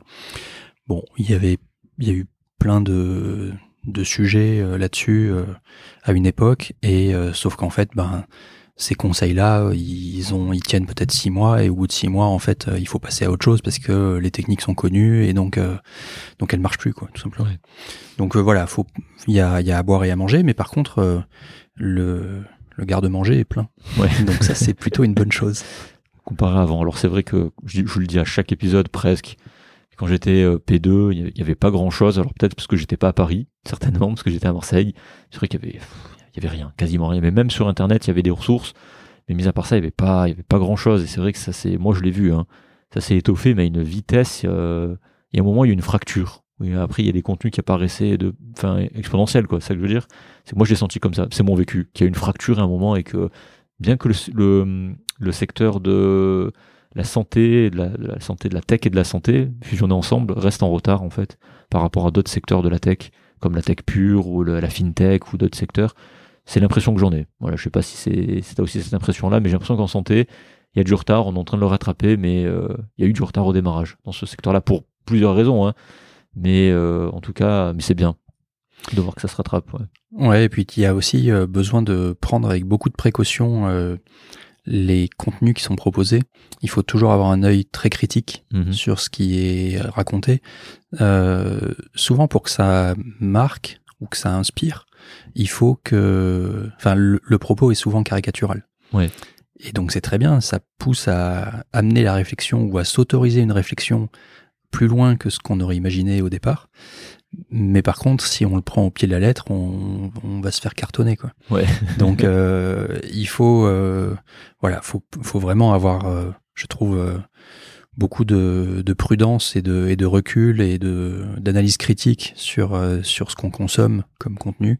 Mm. Mais il y a vraiment euh, d'excellentes choses et, et qui sont des sources d'inspiration euh, Mm. inépuisables. Justement, ça fait la transition. Comment on peut, selon toi, intéresser les étudiants en médecine ou en santé, ou même les étudiants en- tout court dans les domaines connexes de la santé Comment on pourrait les intéresser à l'entrepreneuriat ou à quelque chose de, de similaire? Bah, c'est compliqué parce que tu. Alors, je parle à quelqu'un qui, euh, de ce que je crois connaître euh, de ton, de ton Ouais. chemin, euh, est peut-être pas l'exemple qui va valider ma théorie, mais quand tu es en médecine, Ouais, en général, tu as quand même suffisamment de choses à faire ouais. pour ne pas te mettre en plus un apprentissage supplémentaire, si ce n'est que ça peut te faire une soupape, une façon de, ça, voilà, de, de, de te rafraîchir les idées, mais au risque que ça te plaise vraiment et que tu aies du mal après à, à trouver l'équilibre sain pour toi, pour tes études. C'est vrai que c'est dur. hein. C'est vrai que quand ça te plaît vraiment, c'est ça, c'est dur. Donc, euh, je sais pas faut. Enfin, effectivement, je pense que euh, on a besoin d'avoir euh, des projets de santé qui soient valables. Mhm. Je pense que pour être valable, il faut qu'ils soient aussi confrontés au terrain d'abord. Oui. Et donc, euh, c'est important d'inculquer une certaine culture Oui. dès la formation initiale. Mais je dirais que c'est pas le temps du projet. Le projet doit venir pour répondre à un problème qu'on qu'on perçoit et qu'on vit euh, dans, dans son quotidien de soignant. Mhm. Enfin, si on veut faire effectivement un projet en santé. Hein. Mais j'aurais j'aurais tendance à dire, sauf évidemment à vouloir très tôt changer de voie parce que finalement Mhm. on se rend compte et on a le droit que euh, les études de médecine euh, c'est peut-être pas euh, ce pour quoi on était fait et qu'on a envie de trouver autre chose mais bon c'est pas ça le sujet de ta question je pense. Euh, donc je dirais oui de la culture très bien de l'éducation de l'état d'esprit et, et après euh, effectivement réussir. Et là ça en- ça rejoint un petit peu ce que je te disais sur notre troisième pilier. C'est comment tu fais en sorte de pas être seul pour euh, monter ton projet ou de trouver euh, d'autres praticiens comme toi qui ont envie de partager cette aventure. Et euh, et puis ben comment euh, comment vous démarrez comment vous faites euh, comment vous faites le la preuve du concept. Mhm. Donc c'est là effectivement où je pense que ben, un écosystème euh, pour développer des projets aurait sa place. Euh, alors c'est peut-être un peu trop ambitieux par rapport à ce que nous on projette de faire. C'est pas Ouais. forcément euh, aller jusque là, Mais on ne sait jamais. alors je ne sais pas si les facs ont envie de s'emparer de ça ou, ou des acteurs privés, pourquoi pas. Hein, c'est pas un gros mot. Mais en tout cas, à mon époque, la formation initiale était déjà particulièrement mauvaise sur le vécu du quotidien du généraliste dans son cabinet. mais je confirme, ça n'a pas changé. Donc si ça n'a pas changé, j'ai du mal à, mon dire... époque. J'ai du... du... mal à me dire que la préoccupation de l'état d'esprit d'entrepreneur soit, euh, soit, soit, première. Je comprends, ok. Donc, euh, mais par contre, évidemment, dans un monde idéal, ça serait bien d'avoir. Euh, alors, cela dit, on peut quand même constater que les départements de médecine générale se sont étoffés, ont une vraie existence aujourd'hui. Euh, donc il y a des gens qui sont euh, motivés et qui essaient de faire de très bonnes choses. Donc sur la partie euh, appréciation du libéral et de, de ses spécificités, je pense qu'on a moyen quand même dans un avenir assez proche, d'arriver à quelque chose de valable. Mmh Donc sur ce même principe-là, j'aurais j'ai l'impression, et je crois que c'est en train de bouger euh, par, euh, notamment, je sais qu'à Paris. Euh, c'est ce que j'allais dire à Paris. Ouais, à Paris, l'université, enfin c'est Paris Sorbonne, je crois, qui fait des trucs là-dessus sur le sur le numérique, où voilà, il y a des choses qui sont en train d'essayer d'être mises en place. Comme souvent, il va falloir du temps pour essayer, se tromper, recommencer, trouver un chemin qui soit pas trop académique, et qui soit euh, qui correspondent aux attentes des étudiants à ce mhm. stade-là, mais qui permettent de planter une petite graine pour ceux qui auraient cette, euh, cette appétence-là pour euh, leur exercice futur. Ok. Très très clair. Une question que j'ai oubliée très rapidement. si pour les gens qui veulent s'intéresser au code, si tu avais des conseils aujourd'hui à, donner pour, pour s'y mettre, qu'est-ce que tu dirais? Alors c'est marrant parce que quand on parle de code, ça dépend de l'objectif qu'on vise. Mhm. Et en fait. Ma question en général, c'est fait exprès. en fait, si c'est pour euh, répondre à un besoin, mhm. enfin, pour répondre à un besoin, c'est un peu bizarre comme formulation parce qu'on répond toujours à un besoin. Le, je veux dire, l'apprentissage du code, c'est un, un vrai prisme pour répondre à un besoin. Mhm. Aujourd'hui, il y a plein de façons de, d'apporter une solution sans avoir nécessairement besoin de coder tout de suite. Mhm. Il y a d'abord la, le no-code, c'est-à-dire prendre des produits qui fonctionnent, euh, qui génèrent le code à ta place sur des choses, des briques relativement simples que on cherche finalement à assembler comme des Lego pour euh, donner quelque chose de très satisfaisant en termes d'expérience mhm. produit, euh, ça peut suffire largement pour euh, celui qui n'a pas déjà une connaissance de code. Et certainement, par contre, tu ne feras pas un code qui grossit et qui sera euh, maintenable dans le temps, en tout cas pour l'instant, avec ces technos-là. Donc à un moment donné, il va falloir ce code qui aura été généré automatiquement, te l'approprier, pour pouvoir le faire évoluer et l'amener vers quelque chose de plus fin. Très sage, ouais. Mais ça me paraît être, euh, pour quelqu'un qui n'aurait pas euh, déjà une connaissance euh, sur le développement, une bonne piste. Après, une autre piste intéressante, il y a plein de langages qui existent. c'est comme si on te demande si euh, c'est intéressant que tu saches parler euh, l'anglais, le mandarin, mhm. l'espagnol, le, portugais, le français, l'italien, etc. Bon, bah, on va dire qu'aujourd'hui, pour la question des langues, l'anglais fait l'unanimité. Euh, pour ce qui est service, je parle pas des applications très particulières de l'industrie ou tout ça, c'est complètement autre chose. Mais pour ce qui nous concerne dans le développement euh, d'applications ou d'interfaces euh, sur des services, je pense que apprendre le JavaScript, ça me semble être la base de tout développeur aujourd'hui. Ouais, ok. Et là-dessus, euh, il y a plein de, de frameworks, c'est-à-dire d'outils basés sur ce langage qui permettent de structurer son code, d'avoir des bonnes pratiques et de pas partir non plus page blanche avec aucune règle. Donc là encore, s'appuyer sur un framework, je pense que c'est hyper sage Donc euh, pour quelqu'un qui voudrait s'y mettre, commencer à regarder euh, le JavaScript et puis des frameworks, on peut en donner deux euh, qui sont qui sont à la mode en ce moment. Il y a React.js qui est porté par Facebook Mhm. et puis il y a Vue.js qui est porté par un ancien de Google. Mhm. Ok. Et l'importance aussi du mentorat. Je reprends ce que tu disais au début. euh, C'est primordial. voilà. Pour avancer, pour comprendre ce que vous faites, surtout. Ça, pour moi, c'est vraiment, c'est. C'est bien de voir des tutos, C'est bien Mais de faire des formations, mais euh, si on n'a pas quelqu'un euh, avec qui débriefer, C'est plus compliqué. C'est ça. Comme en médecine, compagnonnage. Ouais, mais après, il y y a plein d'écoles qui proposent euh, justement ça. Euh, pas forcément justement en mode apprentissage permanent ou alternance. hein. ça, c'est les écoles de dev euh, un peu plus conventionnelles. Mais euh, tu peux avoir effectivement des sortes de, bah, comme on avait le tutorat à la fac Mhm. finalement, où euh, tu peux euh, aller solliciter. en fait, c'est une mise dans une mise en relation entre Mhm. euh, des gens qui s'essaient, qui se forment par leurs propres moyens et puis qui ont besoin de débriefer avec quelqu'un qui, qui est déjà dans la partie. C'est ça. Euh, T'as souvent douté de toi, notamment stopper médecine pour l'aventure Med for Med. Co- Comment t'as pu atténuer ces doutes, les, les franchir pour avancer? J'ai pas eu ce problème. D'accord, ok, bah, tant mieux. Ouais. non, non, j'ai toujours été euh, emballé et, euh, et, et hyper stimulé par tout ce que Mhm. j'entreprenais. Et donc, euh, Pas de place au doute?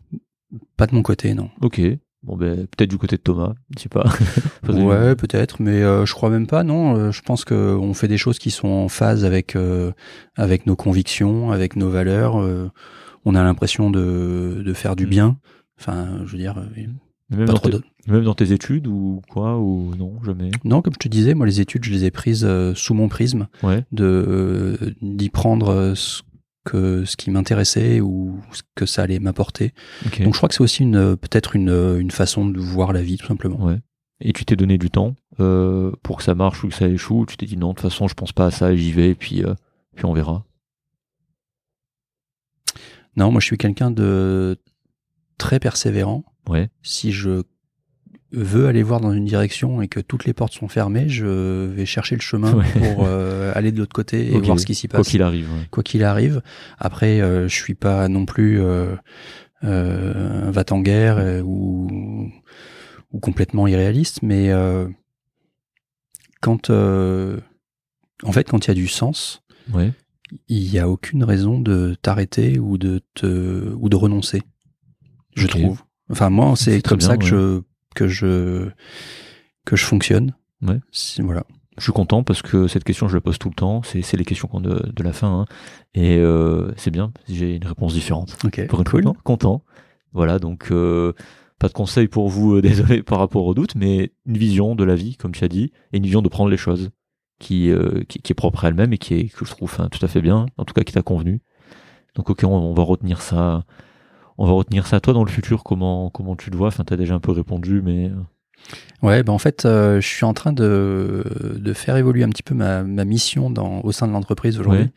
où euh, j'ai beaucoup été dans l'exécution jusqu'à maintenant, et euh, je sens que le moment est venu pour être beaucoup plus dans finalement ce que je faisais à l'époque du club de plongée, dans la dans la formation et dans la transmission euh, auprès de mes collaborateurs. Et je pense que j'ai un nouveau cycle, euh, je sais pas si ça sera un cycle de 5 ans, 10 ans, j'en ai aucune idée, mais Mhm. où euh, je pense que je vais m'épanouir pleinement à, à pouvoir euh, faire que les autres se réalisent. Ok. Et tu parlais de culture d'entreprise, je t'ai pas demandé les valeurs de la boîte? Alors, j'ai- c'est des, c'est une question qui est piège pour moi, Ouais. parce que c'est des choses qu'on vit Ouais. plus qu'on dit. D'accord. euh, au sens, tu vois, où c'est pas formalisé, j'ai pas trois mots à te sortir, Ouais. comme c'est souvent le cas. Oui. Et donc, euh, voilà, je suis pas très bon à cet exercice. Ok.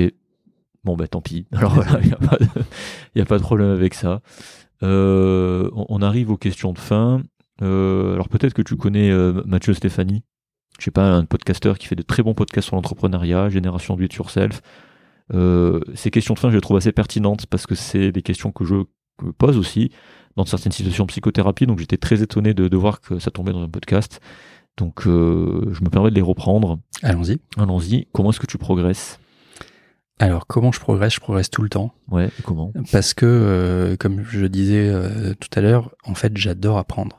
Ouais. Et ça, c'est vraiment un, un fil rouge de, toute ma, de, de, de tout ce que je fais. C'est que, en fait, euh, il ne se passe pas un jour sans que euh, j'ai envie de découvrir quelque chose de nouveau. Mhm. Et alors, c'est un peu galvaudé de dire ça comme ça, mais ceux qui me connaissent savent que c'est réellement ça. Et je, voilà, c'est comme ça que je pense progresser le plus. Après, euh, je pense que mes leviers de progression ont évolué aussi avec le temps.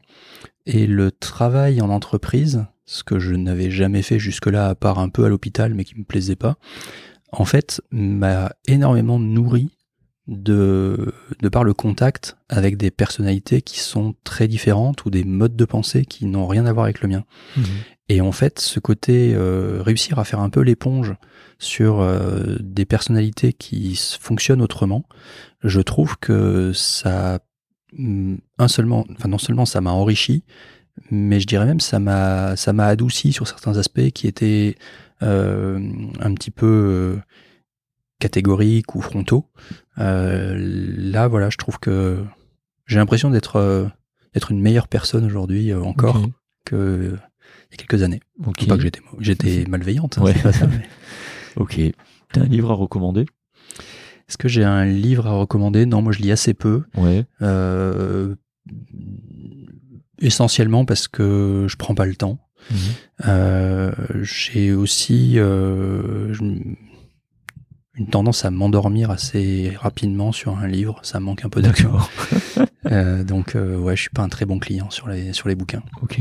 T'as une routine? Est-ce que j'ai une routine quotidienne, tu veux dire? Ouais, c'est ça. Je sais pas si j'ai une routine, en tout cas, euh, il y, a un- il y a un moment de la journée que j'adore par-dessus tout. Oui. C'est quand je me lève le matin. Alors, j'ai des enfants qui sont grands, donc euh, ceux qui ont des enfants en bas âge, excusez-moi. Euh, je peux me lever effectivement vers 8h30, ne pas avoir à gérer la dépose à l'école, ce Ouais. genre de trucs. Et donc, le premier truc que je peux faire en me levant, c'est de prendre mon café, d'aller me mettre sur ma terrasse, d'ouvrir l'ordi, et là de sentir un peu prendre le pouls de la situation du jour. Et c'est un moment euh, hyper privilégié parce que euh, bah, justement sur, sur ma terrasse, j'ai euh, les petits oiseaux, la tranquillité, la fraîcheur de la journée qui arrive. Et euh, voilà, c'est un petit moment qui euh, que j'échangerai euh, pas. Ok. c'est très bien. Voilà. Un truc qui te fait particulièrement plaisir. Bon là, tu viens, tu viens, tu viens de parler de, de, de ça, mais est-ce que t'as Ouais, il y a ça, mais au-delà de ça, non, c'est ce qui ce qui me fait le plus plaisir finalement, c'est le c'est les retours des des confrères. Ok. Et je veux dire, euh, on n'est pas blasé. Et Ouais. pourtant, euh, ça fait euh, ça fait maintenant presque dix ans que la boîte existe. Oui. Et en fait, euh, à chaque fois qu'on a un compliment sur euh, ce qu'on fait, sur ce qu'on leur apporte, ça va droit au cœur et c'est vraiment toujours euh, toujours aussi puissant dans le dans le vécu et dans le ressenti. Et je croise les doigts euh, pour que ça dure encore, euh, que cet effet-là Ouais. euh, que ça provoque euh, persiste euh, pour encore ce euh, souhaite, des dizaines d'années. ouais. Ce qu'on te souhaite. Ta situation médicale la plus atypique ou touchante? Euh, Ça, ça remonte à loin du coup. Ouais, alors, bon la vache. Bon, la plus atypique, je dirais que c'était euh, c'était d'accompagner un, un individu euh, transgenre dans sa transformation. Ok. Et euh, il avait trouvé auprès de moi une certaine écoute qu'il n'avait pas eu ailleurs. Mhm. J'avais pas de compétences euh, particulières avant de le rencontrer, mais du coup, bah, je me suis formé euh, comme j'ai pu euh, pour répondre à son besoin.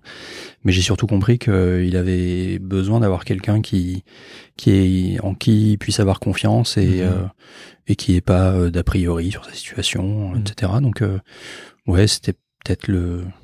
Tu, tu vois, il y a- Voilà. il y, a une phrase là qui revient dans comment tu progresses. Tiens, Je me suis formé comme j'ai pu pour répondre à son Ouais. besoin. Ouais, Tu vois, ça c'est c'est beau. Non, c'est par rapport à ce que tu disais, comment tu progresses et que tu ouais tu pas tout le monde fait la démarche. hein. C'est pour ça que je le souligne. Donc c'est pour ça c'est c'est très très bien. La chose dans ta dans, dans ta vie dont tu es le plus fier et que tu as accompli. Alors, dont je, suis plus- dont je suis le plus fier, je t'aurais répondu ma fille, que j'ai accompli, je sais pas si on peut en parler comme ça. Euh, euh, C'était une question piège. et- non, mais sinon, euh, bah, clairement, en fait, euh, la boîte dans laquelle je suis aujourd'hui, c'est, euh, tu l'as compris, c'est, c'est toute ma vie depuis dix ans, Ouais. voire un peu plus, et, et c'est une vraie fierté à la fois dans le dans la, la réussite opérationnelle de vis-à-vis euh, de, de la cible, donc que sont les médecins, mais aussi dans l'aventure collective au sein de la boîte. Et de savoir qu'aujourd'hui on fait, euh, bah, on permet à plus d'une quinzaine de familles de, de vivre sur ce projet-là aussi. Oui. Euh, c'est une histoire humaine euh, avec les enfants, les femmes ou les maris de chacun ou chacune. Euh, c'est non, c'est ouais, c'est quelque chose qui, en tout cas, nous rend fiers avec Thomas. Ok. Une citation qui te parle et qui t- ou qui t'a inspiré? Euh, alors c'est hyper classique, mais euh, c'est quelque chose pour lequel euh, je me bats encore aujourd'hui, à titre personnel, hein, dans le sens où Mhm. j'ai du mal à me l'appliquer. C'est l'assise mort. D'accord. Alors c'est classique, La six morts, ok. mais mais ouais, en fait, euh, d'essayer de, de dépouiller au maximum euh, euh, une proposition pour euh, n'en retenir que le, dur, hein. strict essentiel. C'est ce que disait Bruce Lee, je crois. C'est, euh, c'est, j'ai plus la citation exacte, mais c'est en gros c'est ça, c'est du lassise mort. hein. C'est euh, faire un truc qui est très très simple en fait. C'est c'est c'est très C'est très- hyper dur. C'est hyper dur. Ouais. C'est ça. Ouais. Mais c'est un challenge fantastique. ouais. Ok. Juste une question qui me vient là. Le le, le conflit, comment comment tu le gères euh, en entreprise, par exemple? Tu le gères bien C'est quelque chose qui qui qui, qui t'énerve, qui te ou avec lequel t'es pas à l'aise ou que tu comment tu comment tu fais? Non, euh, globalement, on essaie de prendre les choses. euh, bah, alors déjà, c'est hyper rare parce que, comme je te disais, on est. euh, Bon, tant mieux. hein. on, alors non, je, je te l'ai pas dit, mais on est une vraie bande de potes. Ok. Du coup, non, ça tu l'as pas dit. Ça. je, je te l'ai pas dit, mais on, on a pris le temps euh, de soigner notre recrutement, d'avoir effectivement des gens qui, avec qui on partage beaucoup de choses Mhm. et avec qui on a beaucoup de points communs. Euh, ça veut pas dire qu'on est tous sur le même modèle, loin de là, mais du coup, ça fluidifie énormément nos relations et nos échanges. Et euh, quand il y a des situations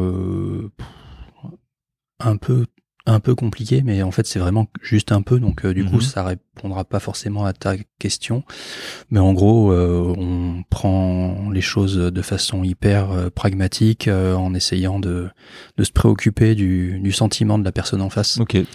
Et j'irai pas jusqu'à parler d'empathie parce que c'est peut-être un petit peu fort, mais s'il y a un truc qu'on a appris à faire, qui Mhm. peut être un super conseil, Ouais.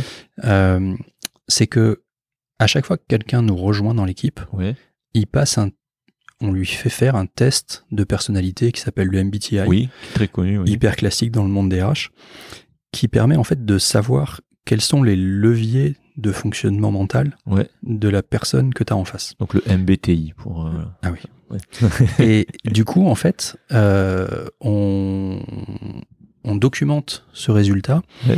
Euh, bah, au sein de nos documentations internes, ce qui fait que quelqu'un qui arrive dans la boîte peut prendre connaissance de, du schéma de pensée qu'ont tous ces nouveaux associés, Ah, et vice-versa. Ok. Et ce qui fait que, en fait, quelqu'un qui va avoir une démarche hyper logique ou hyper rationnelle, tu vas pas prendre les mêmes arguments que quelqu'un qui est dans l'émotion, qui est dans le ressenti, dans l'intuition. Ok. Ouais. Et donc, c'est hyper riche. Alors, je te dis pas qu'on a en permanence cette grille de lecture en tête, mais grosso modo, tu sais, euh, tu retiens, et puis aussi euh, parce que tu te frottes à l'expérience, euh, bah, tu retiens qu'un tel, il est plutôt de ce type-là, et ça permet de vraiment gagner du temps sur, euh, plutôt que d'apprendre par les premiers conflits qui apparaîtraient, eh ben, tu gagnes du temps, tu gagnes les premiers conflits, et donc Ouais. tu- finalement, tu n'es même pas obligé d'a- d'arriver au stade où il y a un conflit. Ok. Dernière Donc ça, je recommande. Ouais, Ok, mais très bien, très bien. Ça, je retiens bonne. j'avais jamais pensé à ça, mais bonne, bonne technique. Qu'est-ce que tu, te- qu'est-ce que tu te dirais à toi-même si tu te recroisais euh, à la fin de la P1 Eh ben, lâche rien. La, la vie est pleine de surprises, euh, hyper riche, et il n'y a plus qu'à kiffer. Et à la fin de la thèse? Et à la fin de la thèse, euh, Bah écoute, euh, maintenant faut passer à la pratique. Ouais. ok, très très bien. Et qu'est-ce qu'on peut te souhaiter pour la suite?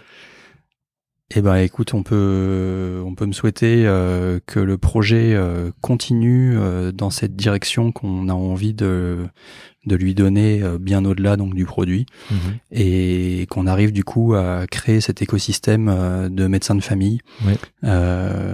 Et si on si on arrive à participer à notre échelle à un renouveau de de ce métier, eh ben on sera les plus heureux du monde. Ok, tu recrutes, oui, tu recrutes euh, trois personnes euh, par an, mais tu as des besoins en ce moment. En ce moment, euh, ouais, on aimerait bien euh, s'étoffer sur l'aspect euh, sur l'aspect illustration, euh, illustration, photo, voilà, genre, ce genre de, de profil, donc créatif.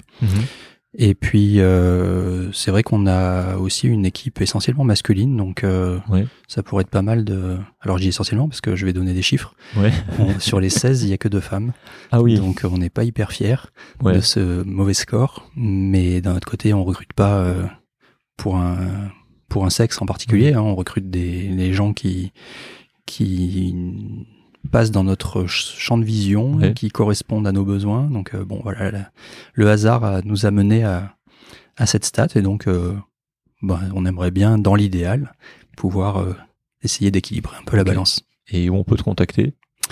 Et ben sur euh, notre site internet directement, euh, madeformed.com, Ok. tout simplement. Pas de réseaux sociaux pour mettre pour mettre LinkedIn ou Ouais. Très très peu. très très peu. Donc surtout sur le site en fait. Ouais, après sur le site, euh, moi je suis présent sur le divan des médecins, euh, comme la plupart des confrères. Ouais. Euh, donc euh, si on m'interpelle, ben je suis là. Ok. Euh, J'essaie de pas prendre la parole ou pas intervenir parce que Mhm. euh, je préfère rester en retrait. ça me paraît mieux pour éviter le mélange des genres. D'accord. mais euh, mais oui, sinon effectivement on a une page euh, Facebook, LinkedIn. bon, Mhm. voilà. Ok. Euh, ben encore merci en tout cas de me, de de m'avoir accueilli euh, chez toi. Donc on est au, à la Babel Community de Marseille. Hein. Ouais, Dans- c'est c'est l'antenne de Marseille qui est, ça. située là. Ouais, T'as une antenne à Paris aussi, c'est ouais ça? exactement au-dessus d'une salle de CrossFit. Ok. C'est assez marrant. On a, on est obligé de traverser la salle de CrossFit euh, avec plein de gars Ouais. et nanas euh, baraqués Ouais. pour euh, accéder au bureau. Donc, euh, Au moins t'es protégé si exactement. problème. Ouais. C'est où à Paris du coup? C'est dans le 11e. Dans le 11e. C'est dans un espace de de coworking aussi ou Ah non, pas du tout. C'est vraiment euh, la salle de CrossFit qui a un étage qu'elle n'utilisait pas et Ah ouais, comme carrément, euh, en fait on connaissait les gens là-bas, on leur a dit bah Trop cool. ça serait chouette de pouvoir faire nos bureaux et du coup on a eu carte blanche, on a pu faire quelque chose qui nous ressemble en termes de déco, ce qui n'est pas le cas ici. Ouais. Mais euh, bon voilà. Ok. Donc euh, non non c'est une c'est un c'est un super lieu Ouais. et euh, où euh, justement ça a permis aussi de de créer euh, la culture initiale Mhm. et bon ici il y a un petit peu moins besoin parce qu'on est avec des gens qui sont déjà dans l'équipe Mhm. depuis un moment. Du coup, comme vous savez avec Clément, juste, je reviens sur ce que je disais au, au tout début. On fait des séminaires, voilà, pour les médecins d'éducation finance personnelle et pro. Donc voilà, on, on passe, on passe quand déjà? Attends, on passe, je sais plus. Ah, vous allez à Nice bientôt je crois non? Non non, à Nice, non, c'est pas pour, non non Nice, c'est pour autre chose, c'est pour Ah, ok. un autre épisode. À la Réunion. À la Réunion, c'est ça. Bien, merci. Tu connais mieux mon planning que moi, c'est ça. On va à la Réunion le, le 3-4 novembre, et puis euh, et puis on a Toulouse avant, bien sûr. J'oublie Toulouse en, en octobre, tout début octobre, le 6-7 octobre. Et puis voilà, bon, on est déjà complet pour Toulouse. Pour la Réunion, euh, on fait pas trop de limites parce que on va pas on va pas à la Réunion tous les jours. Donc voilà, donc pour ceux qui, euh, qui sont intéressés, vous pouvez nous trouver là sur notre site, c'est que vous, vous entendez à la fin dans le générique. Et puis pour 2024, on verra ce qu'on fait. Pour l'instant, il n'y a rien qui est, il a rien qui est arrêté. Euh, T'avais une chose à ajouter ou un sujet au contraire que tu aurais voulu qu'on développe plus ou qu'on développe tout court en fait dans, dans cet échange? Euh, j'ai pas fait attention euh, spécialement à tenir une liste de sujets. Euh, J'ai trouvé ça très agréable d'échanger avec toi et je voudrais te remercier euh, pour la qualité de ton écoute et puis euh, de, de l'échange qu'on peut avoir et puis surtout de, de cette initiative sur les podcasts où euh, j'ai hâte de me régaler encore avec les suivants. Ben merci beaucoup. Et puis euh, merci encore vraiment à tous ceux qui nous écoutaient. On le sait que vous êtes là euh, ben, un peu, un peu, un peu, un peu n'importe quel moment dans la journée, mais surtout c'est vrai le matin sur, on le voit. hein, encore une fois, c'est toujours pareil. C'est surtout le matin. euh, on voit que les gens sur vos trajets, on vous accompagne et ça, ça nous touche beaucoup de vous accompagner aussi dans le lit le soir pour certains. voilà, donc c'est, ça nous touche beaucoup et pour vos retours. Ça aussi, vos, vos messages d'encouragement. on est toujours de plus en plus nombreux. C'est c'est toujours en croissance et on, est, on est content de le dire à, à quoi un peu plus d'un an. Ça fait, on a commencé, je sais plus, en février 2022. Ouais, ça fait presque un an et demi. Donc voilà, merci, merci beaucoup. Et puis on se retrouve ben, dans, dans, trois semaines pour, euh, pour un nouvel épisode. Merci pour votre écoute, d'être là. On vous souhaite, euh, en tout cas, on, espère que votre été a été bon parce que cet épisode sortira à la rentrée, à la, fin de l'été. Donc voilà, je n'avais rien d'autre à rajouter. Euh, Julien non plus. Donc on vous embrasse toutes et tous bien fort. Et puis on vous dit, on vous dit à la prochaine. Salut. Bye merci Fabrice. Bravo et merci d'avoir pris de votre temps pour écouter cet épisode jusqu'au bout. Si vous êtes intéressé par les finances personnelles et la gestion de votre patrimoine, rendez-vous sur create.com, c r e a t.com afin de vous inscrire à notre newsletter et de recevoir nos derniers articles. Avec Clément, nous avons voulu avec Create pallier au manque de formation que nous avons sur l'argent et les finances personnelles et vous transmettre tout ce qu'on aurait aimé que l'on nous apprenne durant nos études gros sujet dans nos professions. Vous trouverez aussi des webinaires sur divers thèmes tels que la bourse, l'immobilier, les crypto-monnaies, les investissements alternatifs, tout pour démarrer et approfondir dans les meilleures conditions. Je vous en dis pas plus, rendez-vous sur cat.com et nous nous ferons une joie de vous aider et de répondre à vos questions concernant tous ces sujets.